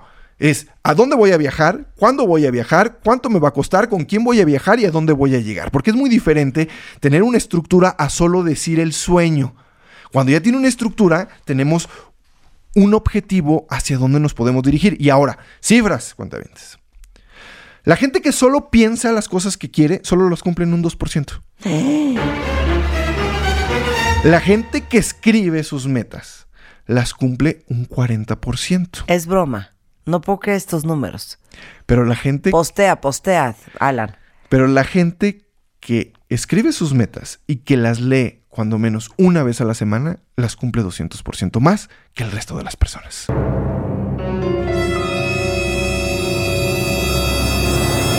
Estudio de la Universidad de Pensilvania. Esto está infernal, cuentavientes. O sea, ya los veo a ustedes sacando un, un papel y una pluma y apuntando ahorita de volada. Pégale en un post-it en su computadora. Yo lo que hago A ver. es en donde yo escribo, donde está mi oficina, en la pared de enfrente tengo todo lo que quiero lograr en el año, con fotos, descripción, fechas, etcétera, etcétera, etcétera. Comparto la foto ahorita en Twitter para que la- le den retweet y lo veo todos los días. Entonces de repente digo, ah, dije que quería dar conferencias en Estados Unidos. A ver, me pongo a buscar en ese momento Sí, sí. quién me puede ayudar, quién, quién, quién me puede echar una mano, quién me puede presentar un contacto. Y eso hace que me active todos los días, porque si yo las escribo y las dejo en mi cajón, se me olvidan. Claro, Si yo solo las Claro. pienso, se me olvidan. Sin embargo, si las veo, me activa. claro. Eh, dejar de querer, de quejarte por todo lo que sucede en México. Ya lo mencionamos, lo digo rápido. En todos los países pasan cosas malas. Y en nuestro país también, no es la excepción. Hay cosas buenas. Busca esas cosas buenas o no es que ignores, pero deja de sentir que tú estás cargando con todo lo que está pasando en México. Y enfócate en lo que tú puedes hacer. Porque si cada quien en este país hiciera lo que le correspondiera a México, sería otro. Claro. Pero estamos esperando. Oye, el otro día alguien en Twitter, que no sé por qué se me quedó tan grabado, eh, si, si me está oyendo, que, que suba la ma- que levante la mano y que diga ese es mi copyright, pero dijo, hay que comportarse como ciudadano de primera para convertir a nuestro país en un país de primera. O sea, no hay que esperar a que el país sea de primera para que tú te portes de primera. Pórtate de primera y lo vas a convertir en un país de primera. Y en México creemos que primero tienen que cambiar los demás y luego cambiar yo. Exacto. Que eso es algo bien chistoso. Exacto. O sea, si, si, si México, vamos a decir, el mexicano dice, México sí tiene que cambiar, pero primero que cambien los demás y luego cambio yo. O yo no necesito cambiar, vamos a decir lo que mencionábamos hace rato. O sea, yo estoy bien, los demás no están bien. Enfocarse en lo positivo, ponerte pequeñas metas alcanzables. Eso es bien importante porque normalmente nos ponemos metas muy grandes y se vale, ¿eh? No estoy diciendo que no. Pero nos frustramos porque no la cumplimos inmediatamente. Entonces decimos, esto no funcionó. Claro. Pero hay que ponernos pequeñas metas que yo vaya alcanzando todos los días. O sea, si tengo que bajar de peso, ponte de meta bajar un kilo a la semana. No te pongas a bajar 20 kilos, ni 5 kilos. Ponte un kilo a la semana. Lo cumples, me felicito, sigo adelante. No, no te pongas a acabar una maestría cuando todavía no entras a la universidad. O sea, Claro. ponte la siguiente meta, meta chiquita que yo pueda cumplir. Eh, creer que tu destino solo depende de ti y no de un tercero. Eso es bien importante. A ver, pausa ahí. Elabora. elaboro. Mi destino y el destino de cualquier persona para el 95% de los mexicanos depende del mexicano, de, de sí mismo, vamos a decir así. Sí. Hablo de México porque estamos en México, mi especialidad son los mexicanos. En este país existen las condiciones, a lo mejor algunos con más esfuerzo, algunos con menos, pero existen las condiciones para que el 95% del país, cualquier meta que se proponga, la consiga. Sin embargo, si nosotros esperamos a que alguien más haga, nos dé, este, cambie por nosotros lo que nosotros tenemos que hacer, no va a pasar absolutamente nada con nosotros. Y ese es algo bien fuerte porque tenemos a dejarle la responsabilidad de nuestra vida a los demás. Al ex marido, a tu chamba, al jefe, al gobierno, al vecino, al colectivo, a la vida, al universo, a Dios, a todo el mundo menos a uno. Menos a uno. Y ser responsable da mucho miedo. Sí, porque los fracasos son de nosotros. Y las ganancias también son de nosotros. Que eso es lo más importante. Porque es bien padre cuando fracasamos, fracasa uno solo. Sobre todo cuando es un grupo de trabajo. Cuando alguien fracasa, dice el que fracasó fue el líder. Claro. Pero si nos salen las cosas bien, ah, qué bien lo hicimos todos. Claro. Entonces, por eso hay una diferencia entre las personas exitosas, vamos a mi tema, el éxito, y los demás. Las personas exitosas se hacen responsables de sus fracasos. Yo defino una persona exitosa como un fracasado profesional, porque no me cabe en la cabeza cómo, cómo hay otra forma de lograr el éxito si no es a través del fracaso. Y una persona que nunca se hace responsable, pues nunca va a avanzar. Nunca va a crecer. Oye, me encanta esto, corregirlos cuando culpen a terceros por sus fracasos. También.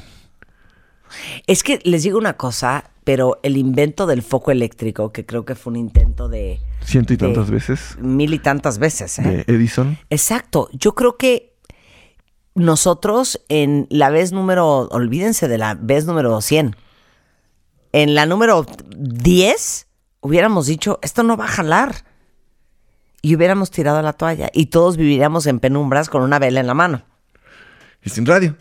Y sin radio. O sea, ¿saben ustedes lo que es intentar algo? Una y otra y otra y otra. ¿Cuántas veces fueron? Si fueron como mil, ¿no?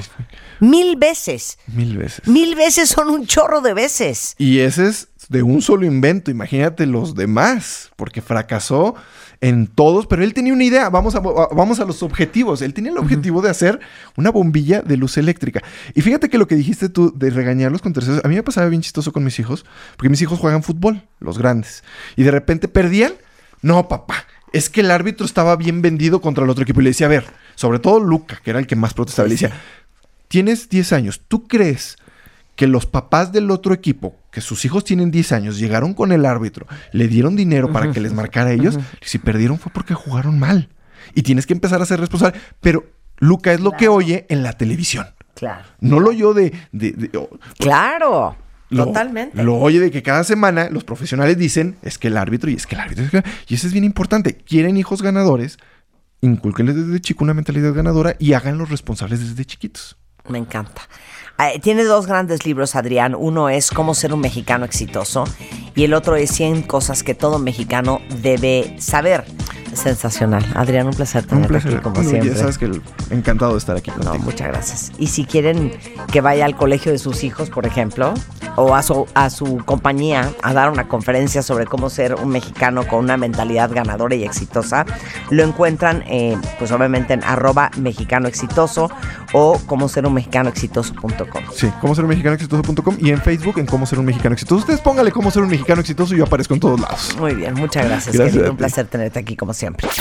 Estás escuchando lo mejor de Marta de Baile. Francisco Martín Moreno, un gran, gran, gran escritor, historiador, conferencista, columnista, autor de las novelas históricas más provocadoras como México Negro, Las cicatrices del viento, Las grandes traici- eh, traiciones de México, México Secreto, entre muchas otras, uno de los autores más leídos y más vendidos de nuestro país. A ver, ¿qué, ¿sabes qué? Quería preguntarle a la gente en, en redes. Si México estuviera esclavizado, ¿a qué estaríamos esclavizados, creen ustedes? Si México, ¿Es correcta la si- pregunta? Si México estuviera esclavizado, Ajá. O sea, México esclavizado es el nombre de tu libro. sí, exactamente. A su parecer y a su forma de ver, ¿a qué estamos esclavizados nosotros en México? No digas, tú no puedes contestar. Pero es correcta la pregunta. Sí, está bien. Aquí estamos, ¿está bien? A ver, ¿a qué estamos esclavizados, Rebeca? Estamos esclavizados A ver, ¿a qué estamos esclavizados? a la inseguridad. Somos, somos presos de la inseguridad, presos de unos regímenes eh, del gobierno corruptos. ¿A esos tú crees que estamos esclavizados? Hoy en día, sí. va- vamos a, cada uno va a decir el suyo, ¿eh? Y tú dices quién dijo mejor. Shh, ya mándalo. Yo diría que parte de lo que nos esclaviza es un complejo de inferioridad. Ah, Ese bueno, tú ya te fuiste un poco más profundo. Yo siempre Sí, profundo. A yo ver, vas, escl- Yo te diría- esclavos de la Tú delincuencia. no puedes decir todavía. Ah, todavía no. A ver, mira, Cookies dice, estamos esclavizados a las reglas sociales.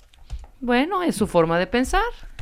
Claro, a las etiquetas. Ok, a las etiquetas. Estamos esclavizados a ¡eh! el conformismo.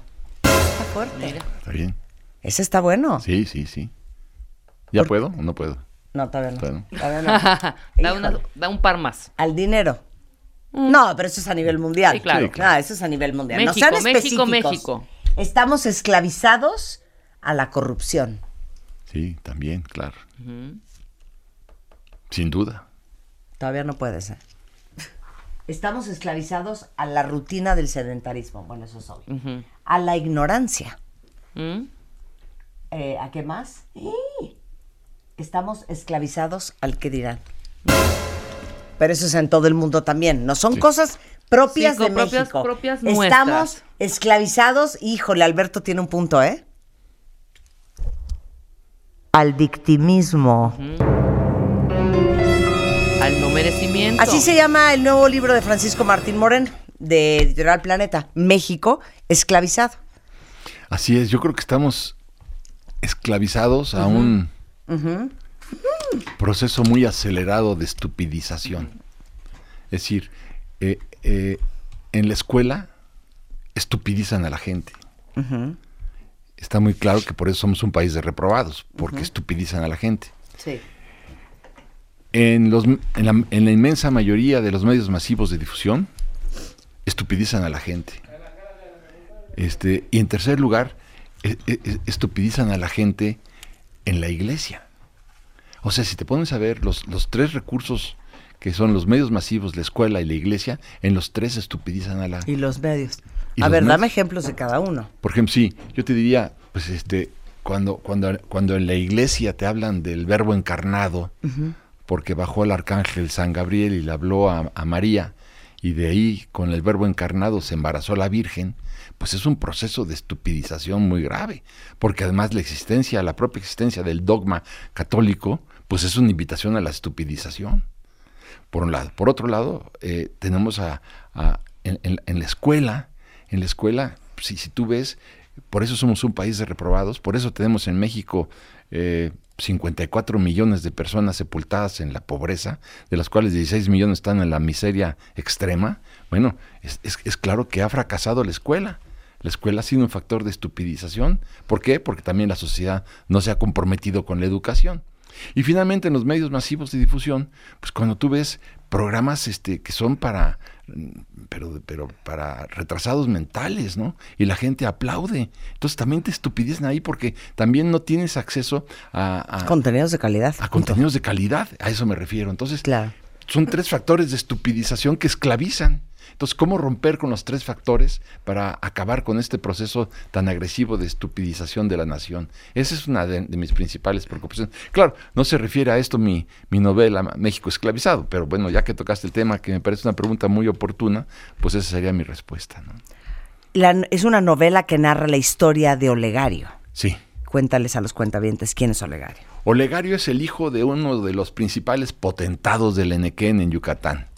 Es en realidad Olegario Molina, yo le puse en la novela Olegario Montemayor. Este, este muchacho, eh, su, padre lo larga a estudiar a los Estados Unidos y después lo larga a estudiar a Oxford y en Oxford conoce a una eh, eh, escocesa preciosa que se llama Marion Scott. Y, y bueno, se enamoran los dos y, y los dos son grandes soñadores, los dos quieren erradicar la, la esclavitud, la explotación, la resignación, el analfabetismo, la superstición, los prejuicios de, de- que existen en los países. Y dicen, a Olegario, un día te voy a invitar a que vengas a Yucatán, porque cuando vengas a Yucatán te vas a dar cuenta que en las haciendas de mi padre no hay esclavitud. En las haciendas de mi padre eh, se, se paga con dinero en efectivo, no se pagan con fichas, eh, la gente tiene su casa, la gente puede salir cuando quiera, la gente puede abandonar la, la- la hacienda y vivir, no hay derecho de pernada, no existe eso de que los, eh, Sí, sí, sí. los eh, Patrones. patronos te- tenían el derecho de pasar la noche, la primera noche de bodas con la novia que se iba a casar el otro día, eh, y, en- y en fin, hay prosperidad, hay libertad, no hay analfabetismo, hay educación, hay hospitales, hay seguridad, en fin, todo esto, ¿no?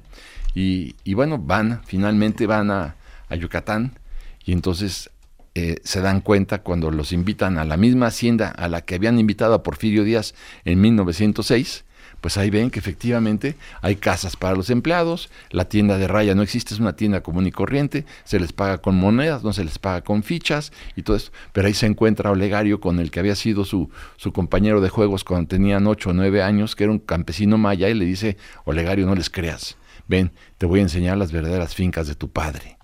Y entonces van a las fincas de su padre y, se quedan petrificados porque ven que lo que existía en la realidad es que a un campesino maya le dicen, oye, tú tienes que cortar tantos kilos de, de enequén al día. Si no los cortas, te van a usar de latigazos. Y como el día siguiente no vas a poder trabajar, entonces tus hijos son los que tienen que ir a recoger el enequén. Y si tus hijos no lo logran, pues también ellos los vamos a castigar o te castigamos de, de doble manera a ti. O sea, ¿ves ¿Qué sucede en la, en la, en la realidad en las fincas enequeneras? Cuando te pagaban con fichas, te pagaban, digamos, 10 fichas, no con dinero, y con esas 10 fichas podías comprar pues el 10% o el 15% de tus necesidades, de arroz, de jabón, de sal, lo que tú quieras. Entonces te, abrían una cuenta que se llama Nonoch cuenta, una cuenta que nunca acabas de pagar, porque, porque lo que tú consumías eran 50 y te pagaban con, con unas fichas de 10 y te acumulaban los intereses, y si tú un día te querías escapar, te querías escapar de la, de la hacienda, lo que sucedía es que te, te arrestaban los rurales de, de- de- de días o, te- o los- la- las guardias blancas de los propios enequeneros, y si tú como campesino no tenías una, una carta de liberación del patrón, te volvían a encerrar de regreso, y entonces todo el dinero que le pagaban a las guardias blancas o a los rurales de días se acumulaba a tu cuenta. O sea, nunca acababas de pagar, porque además te cobraban intereses. Para ahí. Ahora sí que, hold that thought. Regresamos del corte. Estás escuchando lo mejor de Marta de Baile. Lo mejor de Marta de Baile. Regresamos. Todos tenemos una historia que contar y un pasado que manejar. Pasado que manejar. La forma en la que cada uno de nosotros nos contamos nuestra propia historia es lo que hace la diferencia. Aprendamos a coleccionar lecciones y no coleccionar fracasos. Porque lo que te pasa a ti no tiene que pasarle a tu alma. Este 30 de agosto, el arte de lograr la vida que quieres. 8 de la noche. Centro Cultural Teatro 1. Boletos en ticketmaster.com.mx. Estás escuchando lo mejor de Marta de Baile. Lo mejor de Marta de Baile. Regresamos.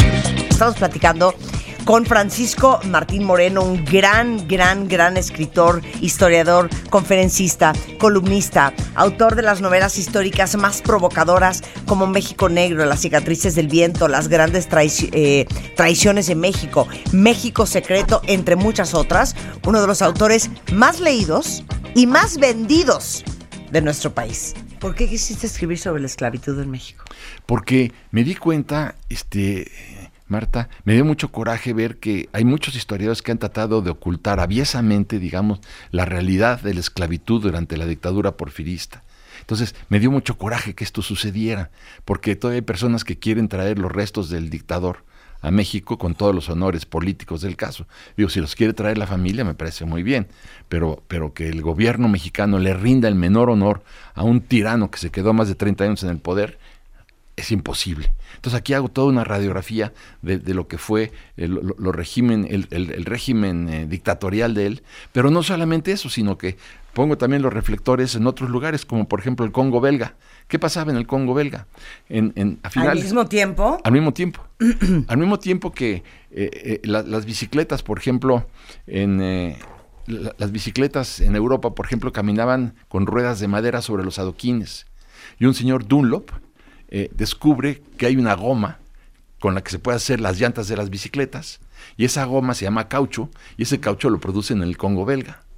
Entonces, eh, el dueño del Congo belga era Leopoldo II de Bélgica, que era el hermano de Carlota, la emperatriz mexicana, que ella llegó a ser la mujer más rica del mundo. Mentira que se hubiera vuelto loca ni que hubiera muerto loca, ni de chiste, era la mujer más rica del mundo.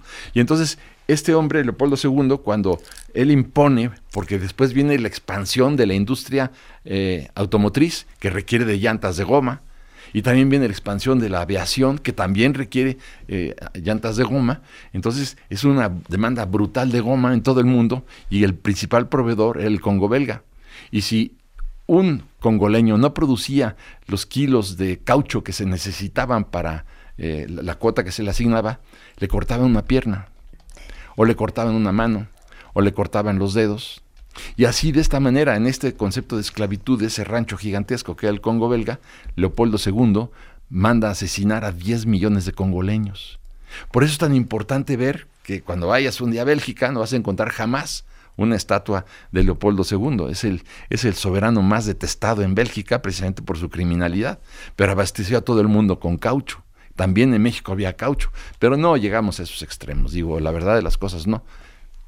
Tam- también están las fincas algodoneras de los Estados Unidos, también están las fincas azucareras en el Caribe, las tabacaleras en México, las, eh, eh, eh, la- las de caucho, las, las chicleras, las madereras, o sea, lo que pasaba en todo ese conjunto en el sureste mexicano en materia de esclavitud. Sí. ¿Cuántos libros habrás vendido en total? Pues mira, eh, de los arrebatos carnales ya va más de un millón, No, qué entonces yo- y de México Negro como dos millones. Entonces, no sé, yo me imagino que como cuatro millones de libros. ¿Saben lo que es vender cuatro millones de libros?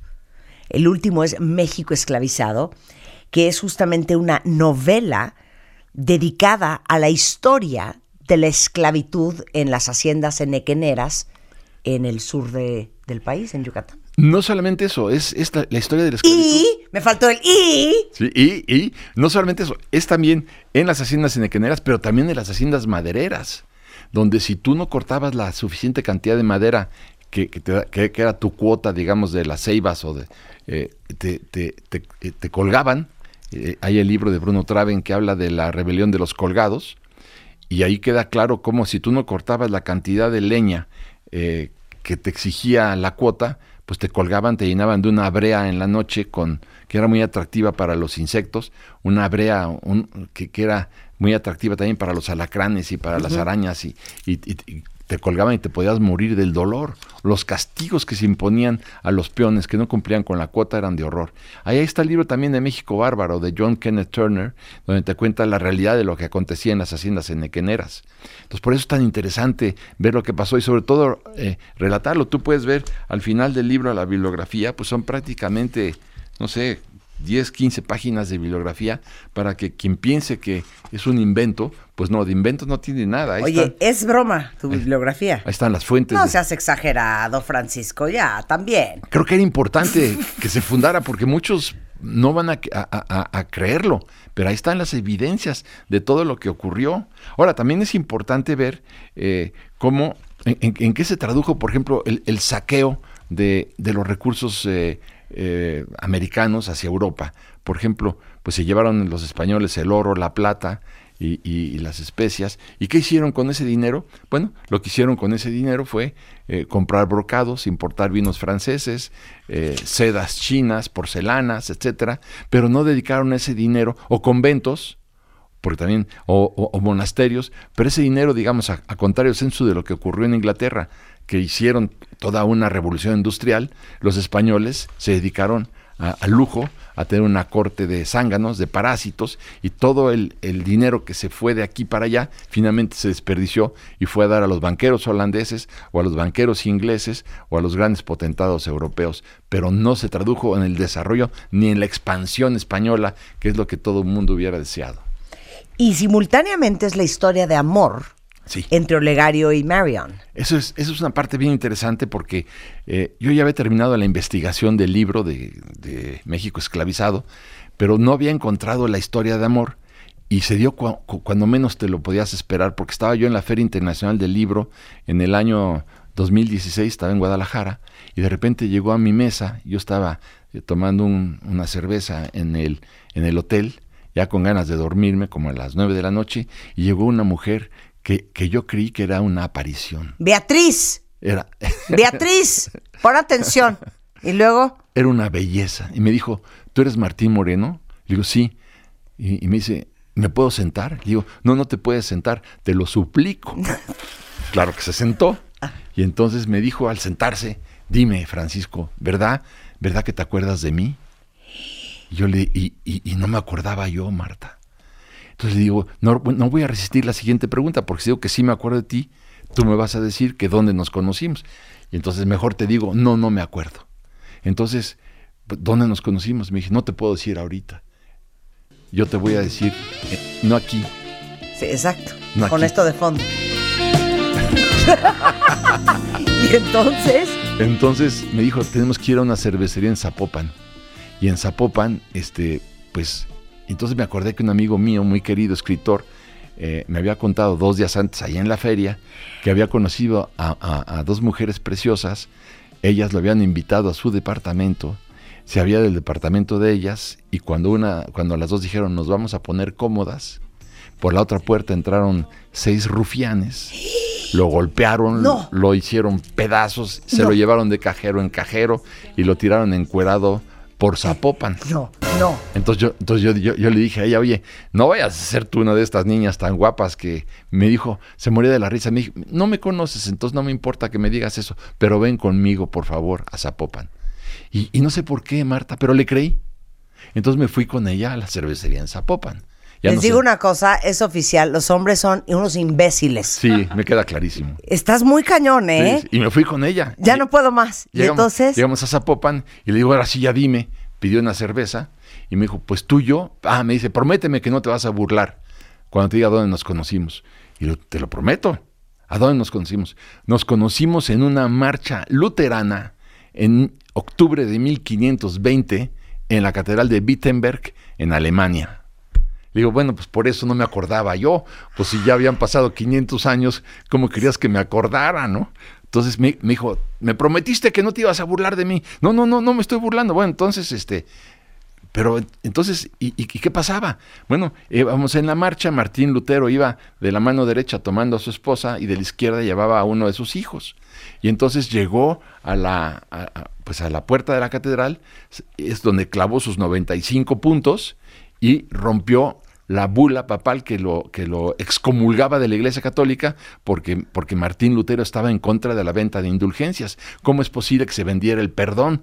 Y en ese momento, cuando rompió el, el decreto papal ¿no? que los comulgaba, tú empezaste a aplaudir como loca. Yo, no, yo empecé a aplaudir como loco. Ajá. No, como loca. eras vieja. Entonces yo era mujer en octubre de 1520. Sí. Sí. Francisco, eras mujer. ¿Y tú también eras mujer eh, en 1520? No, no, yo era hombre. Ah, tú eras hombre. Y, y este y estabas guapo porque digo, porque si yo estaba guapa y tú no, no, no, no, yo era guapísimo en aquella época y tú también eras guapísima. Entonces digo, bueno, está bien, no me puedo imaginar que yo fuera mujer en 1520, pero, pero es atractiva la, la, la narración. Entonces iba yo a pedir la cuenta y porque digo, bueno, ya está bien, ¿no? Pero dije, es un material de novela maravilloso. Entonces, este, ¿y qué pasó después? Después, por eso te traje a esta cervecería, empezó a anochecer y nos fuimos a la parte de atrás de la Catedral de Wittenberg, donde hay una cervecería. Y tú pediste una cerveza que se llama Altbier. Y yo pedí otra cerveza de, de Múnich, muy rica también. ¿De qué estás hablando? Sí, eso es. eso- ¿Pero quién es esta mujer? es- bueno, es una mujer que, que ahí me la encontré. Bueno, vino a mi mesa. Yo no, me, me quedé helado con esta na- narración, Marta. Fue increíble lo que sucedió. Y entonces, este. ¿Es neta lo que me estás diciendo? Neta, neta, neta. Bueno, empezamos a tomar cervezas. Pero era una cuata que tenía las habilidades de recordar los cuerpos en los que había reencarnado. Entonces le digo, pero ¿cómo le haces? Yo hago regresiones, me dijo, Ah. yo, yo puedo hacer regresiones este, infinitas. Y por y eso de ahí te agarraste Eh, inventaste a. ¿Qué es? a Marion Scott. A Marion Scott y Olegario. Pues. ¿Neta? Sí, en la- estábamos en la cervecería, me dijo ella, en octubre de 1520, y entonces tú pediste una cerveza Altbier, yo pedí una de Múnich, y entonces empezamos a tomar una y otra y otra y otra cerveza, y entonces dice, en- entre chiste y chiste yo te puse la mano en la pierna. Ah, entonces digo, entonces yo era una mujer casquivana de la Sí, vida. sí, sí, fácil, en una 1500 zorrilla. Una zorrilla. No, eras una mujer liberal, eras una mujer que no tenía prejuicios y que además deseabas gozar la vida y divertirte. Y entonces, pues nos empezamos a dar de besos. Y en un momento dado, este, yo me levanté. ¿En 1500 o en Zapopan? En 1520. Ah, ya No. estaba preocupada. No, no, en 1520, todavía estamos en 1520. Sí, ajá. Entonces yo me levanté de la mesa y te dije, oye, perdona, pero aquí, aquí, en la parte de arriba, en esta cervecería es una posada y hay cuatro habitaciones. Ahorita vengo. Y entonces tú dices, pero ¿cómo? ¡Qué barbaridad! No te vayas. Pero yo me fui porque te vi que estabas dudosa. Ajá. Entonces este, yo estaba dudosa y entonces regresó con una llave muy grande de hierro y, y me, te, te tomé de la mano y entonces subimos por una escalera de caracol. Imagínate qué memoria. Su- subimos por una escalera de caracol este, y yo te iba abrazando por atrás. La escalera rechinaba de, porque eran escalones de madera antiquísimos medievales. Había una ventana con unos emplomados preciosos y candelabros a todo lo largo, de- a todo alrededor de la escalera, hasta que llegamos a la habitación.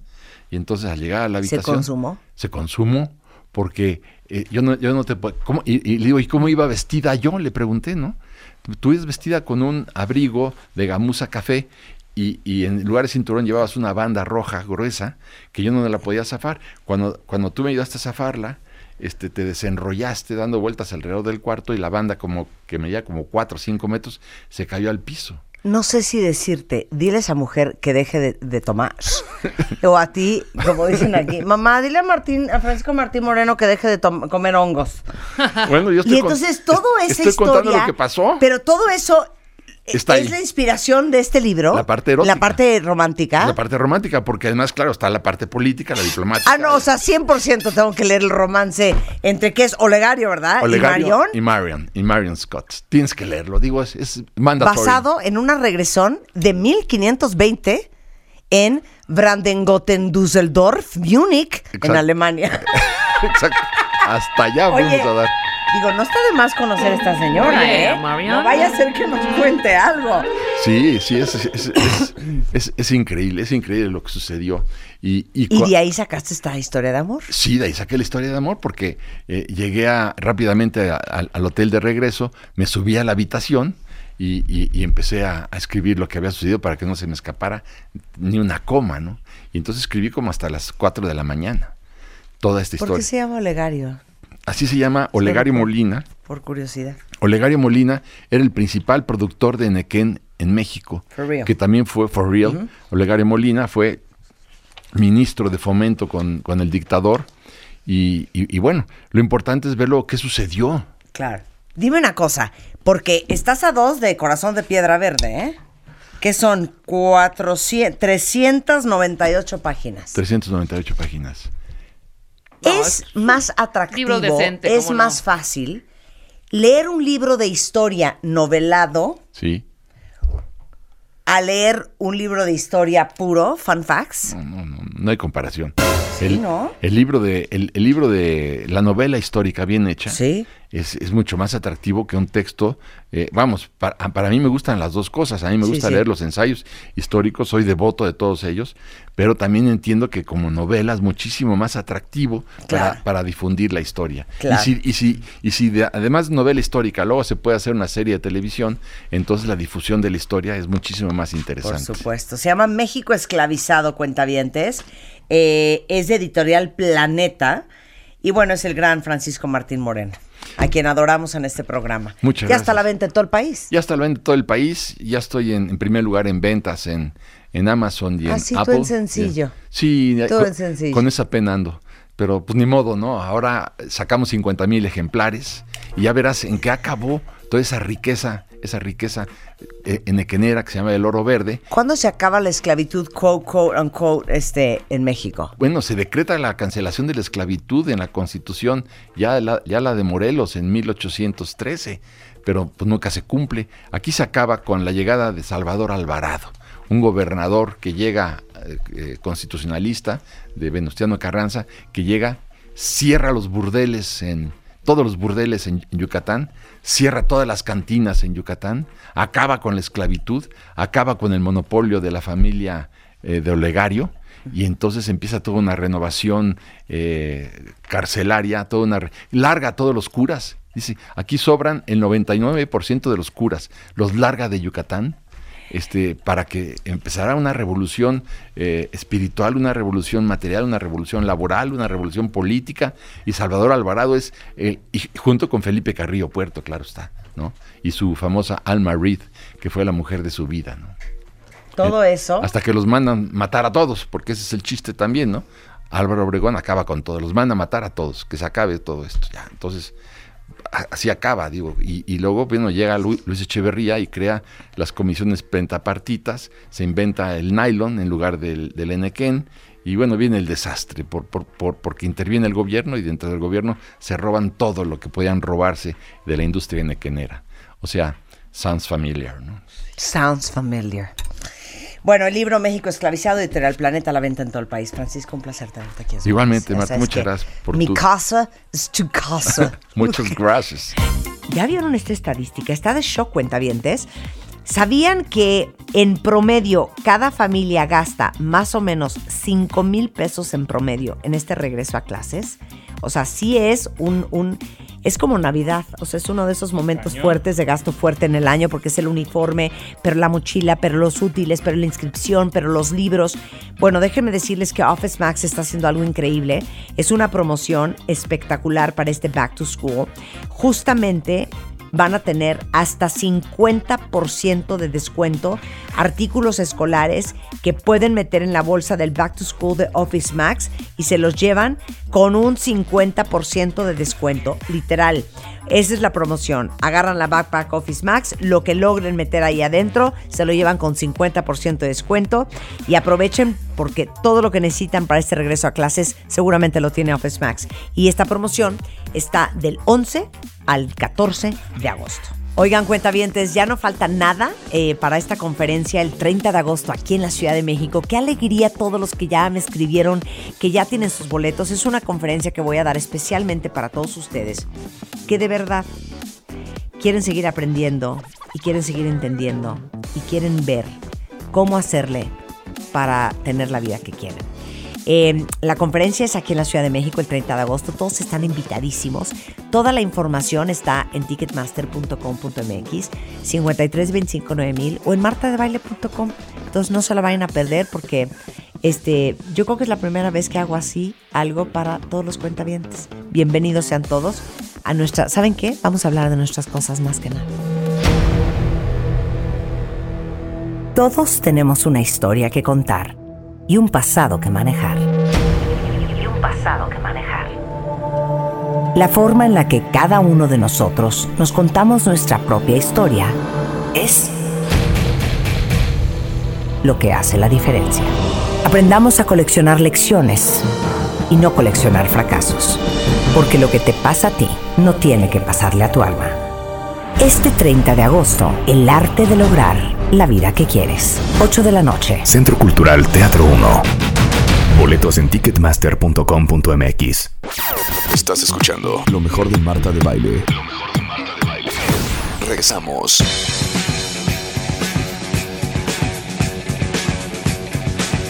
Híjole, no saben la cantidad de historias que nos llegaron en redes sociales.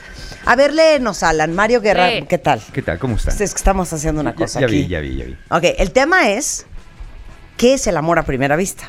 Porque te lo juro que no entendemos. Ok. Ok, pero espérate, vamos a ver qué dice la gente. Alan Lobato, vas. Mira, Claudia dice, yo lo conocí en un taxi y le vi a los ojos. Y me gustó de inmediato para papá de mi hijo. ¿Y qué creen? Ya llevamos 19 años de casados. Ok.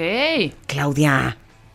Yo la conozco. Marisa dice, Sí. Yo conocí a mi marido, fue amor a primera vista. Yo no creí en eso. Y hoy tenemos 30 años de casados.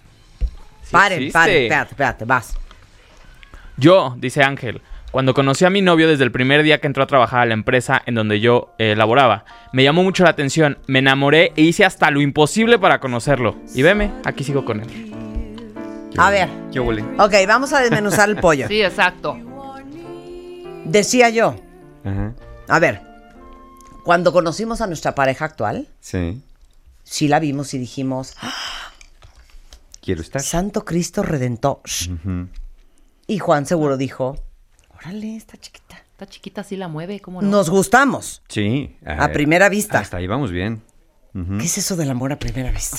El amor a primera vista es la creencia que muchas personas tienen de que al ver a una persona saben que con ella van a pasar el resto de sus días. Ya Pero es que hay gente que ha hecho eso. Sí, ya sé que sí, pero ahorita vamos a ver qué tan cierto, vamos a agarrarnos de la ciencia para ver qué tan cierto o no. Ajá. Fíjate que me llamó la atención que tenemos tantos años tú y yo hablando cada martes de diferentes temas y nunca habíamos hablado del amor a primera vista, que es de las creencias más extendidas en cosas del amor que existen. Eh, y los el de los mayores debates, ¿existe o no existe el amor a primera vista? ¿Funciona o no funciona el amor Claro, a primera vista? porque yo le diría a una amiga, si me dijera, hija, es que ya troné. Bueno, hija, pues ni modo, pues para adelante. Ajá. No, güey, es que tú no entiendes, o sea... Era el amor de Era mi el vida. amor de mi vida. Era el amor de mi vida. Exacto. Ya ahí ya quiero vomitar. Y después cuando me dice, porque es que tú no entiendes, güey, o sea, amor a primera vista. No.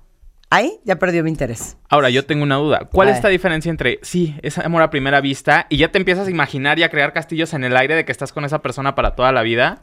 Ajá. ¿Eso es amor a primera vista o simplemente es que eres un intenso de lo peor? Es que, a ver, Exactamente. claro. Eso- Exacto. eso está muy Porque hay gente que dice, te lo juro que yo entré y dije, con ella me voy a casar. ¿Y se casó? ¿Y? ¿Ya se divorció? No. Y entonces dice, "Fue- es que fue amor a primera Sí, vista. claro. Yo pensaría, todos los que escribieron que sí tienen un amor a primera vista es más bien, desde que lo vi, estaba totalmente convencida que él era el amor de mi vida. Yo me subí en ese taxi, lo miré a los ojos y dije, oh Dios, me gustaría que fuera el padre de mis hijos. Te peló, te casaste con él y te salió. Punto. Pero no es que fue amor a primera vista, es que te gustó muchísimo y te salió el numerito. Claro. Eso es Ya Mario, ya. Mario ya develó que es una creencia. Siempre sales, siempre sabes cómo empiezan las cosas, nunca sabes cómo van a terminar. Porque hay personas que dicen, mi relación empezó así y tenemos ya X, 10, 20, 30 años juntos y somos muy felices y juran y prejuran que el amor a primera vista sí funciona. Bueno, ahí les va porque les funciona. Quizá crees en el amor a primera vista porque efectivamente conociste a tu pareja así. Y como conociste a tu pareja así y siguen juntos después de muchos años, la idea es que entonces sí funciona. Pero es muy probablemente que si sigues con tu pareja después de mucho tiempo, de todos modos iba a funcionar. Claro, aunque no hubiera sido amor a primera vista, Como si hubieran 100%. conocido. Sí. ¿Por qué? Porque cuando lo que funciona más es que entre ustedes haya más similitudes. Similitudes, como dijimos, en personalidad, en valores y en creencias. Sí. Si hay estas similitudes, no importa si te conociste en dos segundos o en dos años, va a funcionar porque va a funcionar. No es el amor a primera vista. Entonces, la idea con esto es que... Espérate, ¿puedo hacer un Sí, paréntesis? Sí, sí, adelante, adelante. Porque cuando una pareja, la combinación de dos personas jala, jala. Sí. Y tristemente, puedes morirte de amor por alguien, puedes jalarte los pelos de lujuria por alguien, pero si no es una buena combinación, no va a jalar nunca. Es correcto. Si ustedes cuando se enamoran de alguien, todos tenemos ilusiones y expectativas, no se puede no tener expectativas. Hasta el que dice yo no me hago expectativas es porque no se las quiere hacer, pero se las hace. Si sus expectativas son, vamos a decirlo así, y sus fantasías son más apegadas a lo que puede ser real y a lo que esa persona realmente es, cuando pase el efecto halo, se van a dar cuenta que lo que idealizaban de esa persona no estaba tan lejos de la realidad. Pero si son demasiado fantasiosos, demasiado idealistas, y, y lo que están esperando es encontrarse a una persona perfecta, maravillosa, que siempre los ame, que siempre estén divertidos, y siempre hay una gran pasión entre ustedes y que jamás peleen, o si pelean rápidamente resuelvan con gran amor todo eso, es muy probable que haya muy pocas posibilidades de encontrar una persona perfecta y hecha a su medida, y entonces el amor a primera vista no va a funcionar. Entonces, funciona porque funciona, porque de todos modos iba a funcionar por el tipo de, de relación o por el tipo de persona con la que estaban empezando a relacionarse. Ahora, para aquellos que pregunten si ya están en una relación así, ¿qué pueden hacer? ¿Me quedo, me voy? ¿Qué hago? ¿Desconfío? ¿Observo? ¿Platico? Sobre Mira, todo en las primeras etapas, sobre todo en si primeras están muy nuevitos. Sí, si están muy nuevitos. Mira, si están ahí, la verdad, disfrútenla. Disfruten su relación. Si va a jalar, va a jalar, y si no va a jalar, no va a jalar. Y pregúntate qué quieres realmente con esa persona y averigua qué quiere esa persona contigo. Deja que pase el tiempo de idealización, al menos los primeros seis meses, al menos los primeros seis meses, antes de tomar decisiones radicales, como casarte, tener hijos, irse a vivir juntos, o darle el NIP de tu tarjeta de crédito o el password de tu correo. Evita hacer ese tipo de cosas muy al inicio porque pues antes la prueba del amor máximo, ¿no? En algunos tiempos era la relación sexual y hoy la prueba del amor máximo parece que es entregar las claves del Face, del Twitter, del correo y todas estas cosas. Eviten hacer eso porque luego andan por ahí lloriqueando que ya los hackearon, que ya les espiaron o que ya se metieron a sus celulares y, y ahí se arman los zafarranchos. Entonces disfruten esa relación si ya están ahí. Ahora, ¿qué? ¿Amor a primera vista, sí o no? ¿Qué hacemos? ¿Si apostamos por él o no apostamos por él?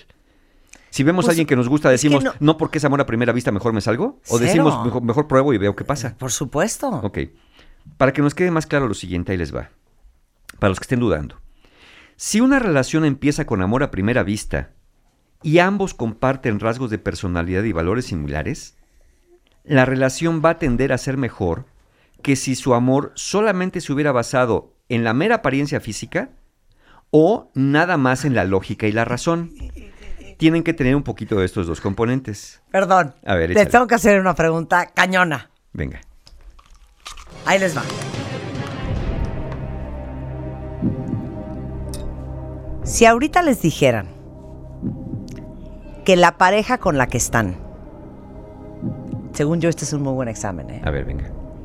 en su vida va a poder volver a tener sexo con ustedes. X. No puede. Ya, no van a volver a tener sexo con ella. ¿Se van o se quedan? Chango. Para mí eso es un gran indicativo. Ahí decidan. No, no es Sí, o no sí, es. Sí, claro. Y lo vamos a decir Como más de, de el amor súper profundo y súper verdadero, más allá de la parte como carnal y de enamoramiento y de hi, hi, hi. Pero Nunca. No, se los digo porque esto yo Ajá. se lo he contado a Spider-Man. Yo sí tuve un novio que yo decía, si no pudiéramos volver a tener sexo, Ni para qué. como que estaríamos platicando. O sea, no sé, como que la- eso era gran parte del fundamento de la relación. O sea, la gran, no de sexo, sexo, pero la gran química de atracción que teníamos él y yo. ahora no es lo principal, pero sí forma parte de. Por es eso, importante. contesta. Nunca más. Es que tú no puedes saber porque es muy nueva tu relación. Sí, es muy reciente. Pero pi- piénsenlo así. O sea, nunca más, jamás. Yo creo que cuando estás en un amor bien profundo, ya ahora sí que más allá del bien y del mal, yo creo que muchos contestarían, me quedo. Sí, porque ese puede ser el amor profundo de una relación de 30, 40, 50 años, donde después el sexo sí es importante, pero ya no es lo principal. O sea, ¿ustedes creen que nuestros abuelos están como conejitos todo el día? Cero. Están platicando de sus cosas. Unos porque no pueden, ¿no? Pero bueno. Mira, aquí alguien dice, y, es el, claro ejemplo que decíamos, dice, nos enamoramos a primera vista y duramos seis años y medio, ya que teníamos gustos similares. Fue increíble, pero terminó. Pero fue increíble. Y es justo lo que decíamos, un amor de cuatro a siete años es lo que tiende a durar, un amor que solamente está basado en estos gustos de cosas superficiales y, eh, y nada más en el amor a primera vista, intensidad sin mucha profundidad. Ese es, es por lo que termina. Ahora les va una formulita para que vayan identificando, ¿no? Tres, tres supuestos. Si sienten nada más amor a primera vista puro y no hay similitudes entre ustedes, ese es un amor intenso, pero no va a ser profundo, por lo tanto no va a ser duradero. Si es un amor con similitudes, pero sin amor a primera vista, es decir, no, se, no sintieron así mariposas en el estómago cuando se vieron la primera vez, va a ser un amor duradero, pero va a ser un poco menos satisfactorio, especialmente en intensidad.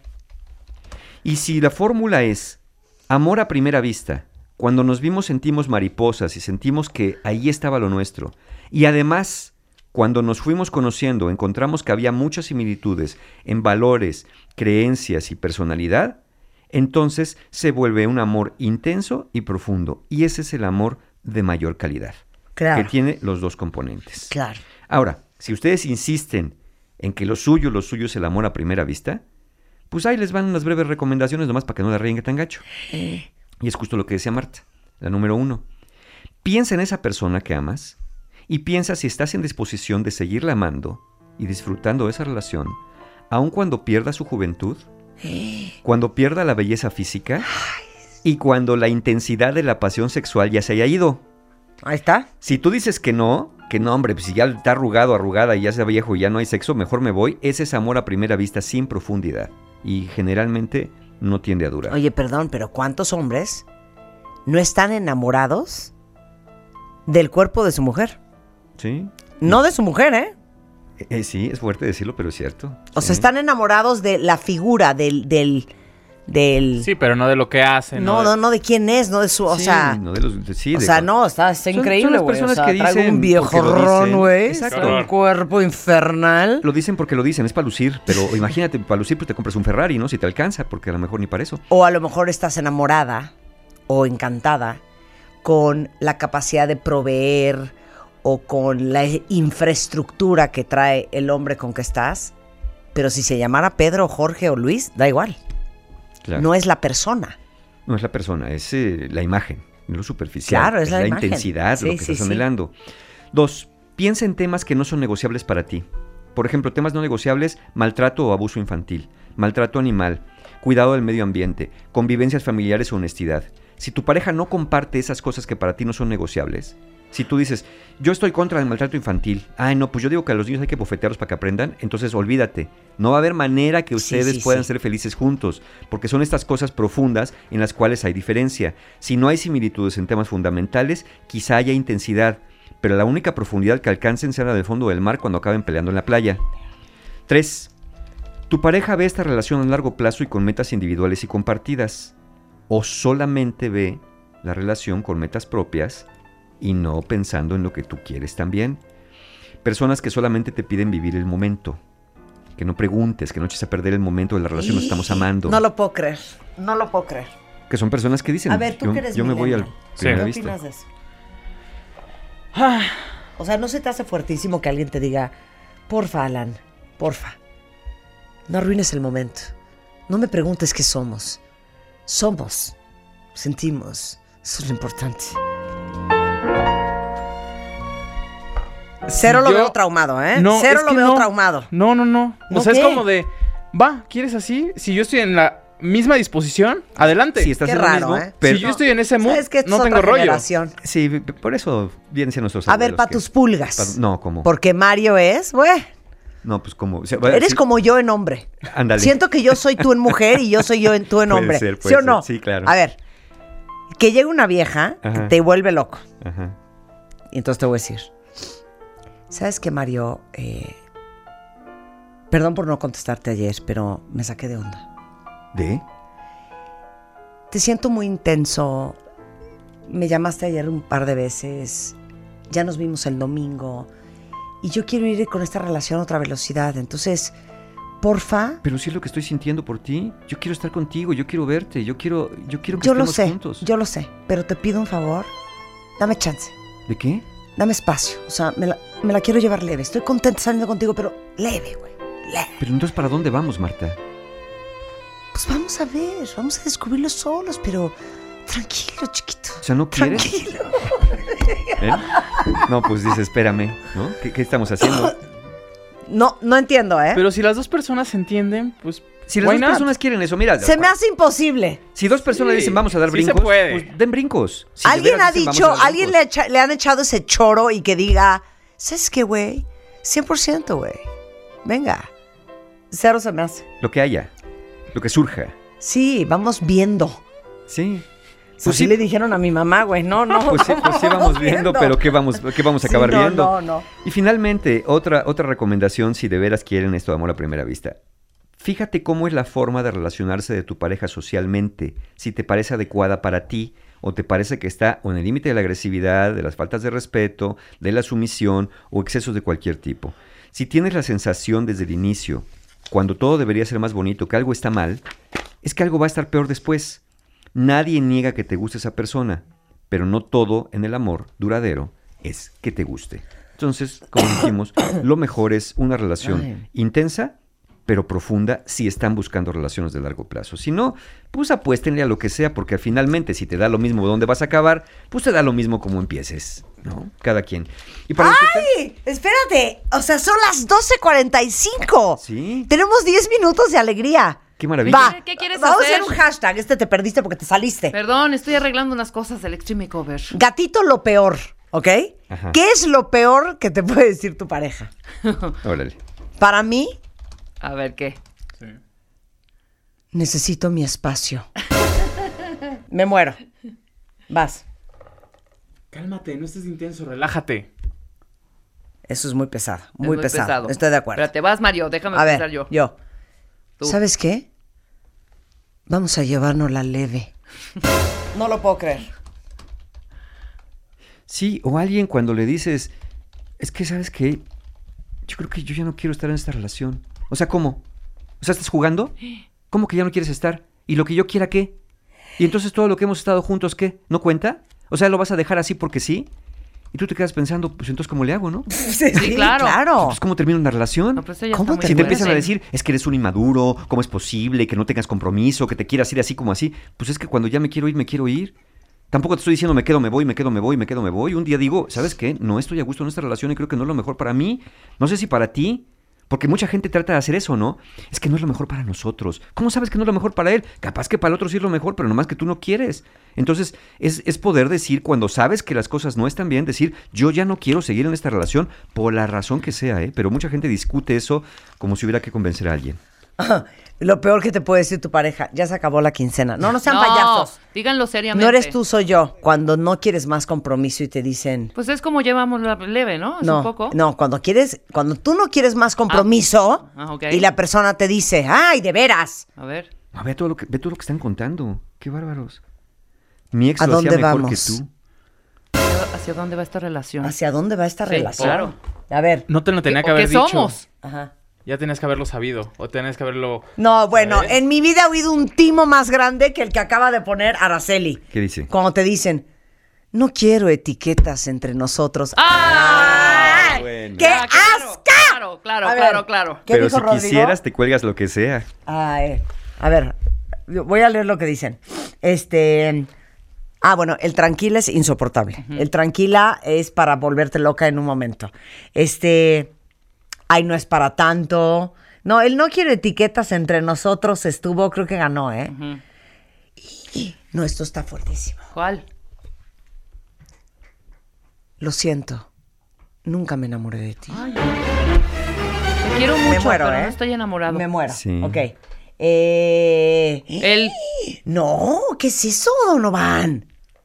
Mi ex lo hacía mejor que tú. Sí está muy fuerte. o él. Claro. No, eso sí ¿Qué? Ya, enchila. Marta, ¿cuál? Pero dilo. Deja de hacer dramas. Ya estás grande para eso. Otra, ese es primer mano de. No, ¿Otra es que vez este vas a chillar? Estoy así. Dame mi libertad. No, es como dame mi espacio. Claro. No me pasa nada. Tú no me entiendes. Claro. O él. Ay. Ey, ey, ey, ey, ey, pues ¿con quién estoy? ¿Con quién estoy? Estoy contigo. pues. ¿Con quién estoy? Ah, Qué horror. sí. El típico de, o sea, le vale madre en la relación. Ajá.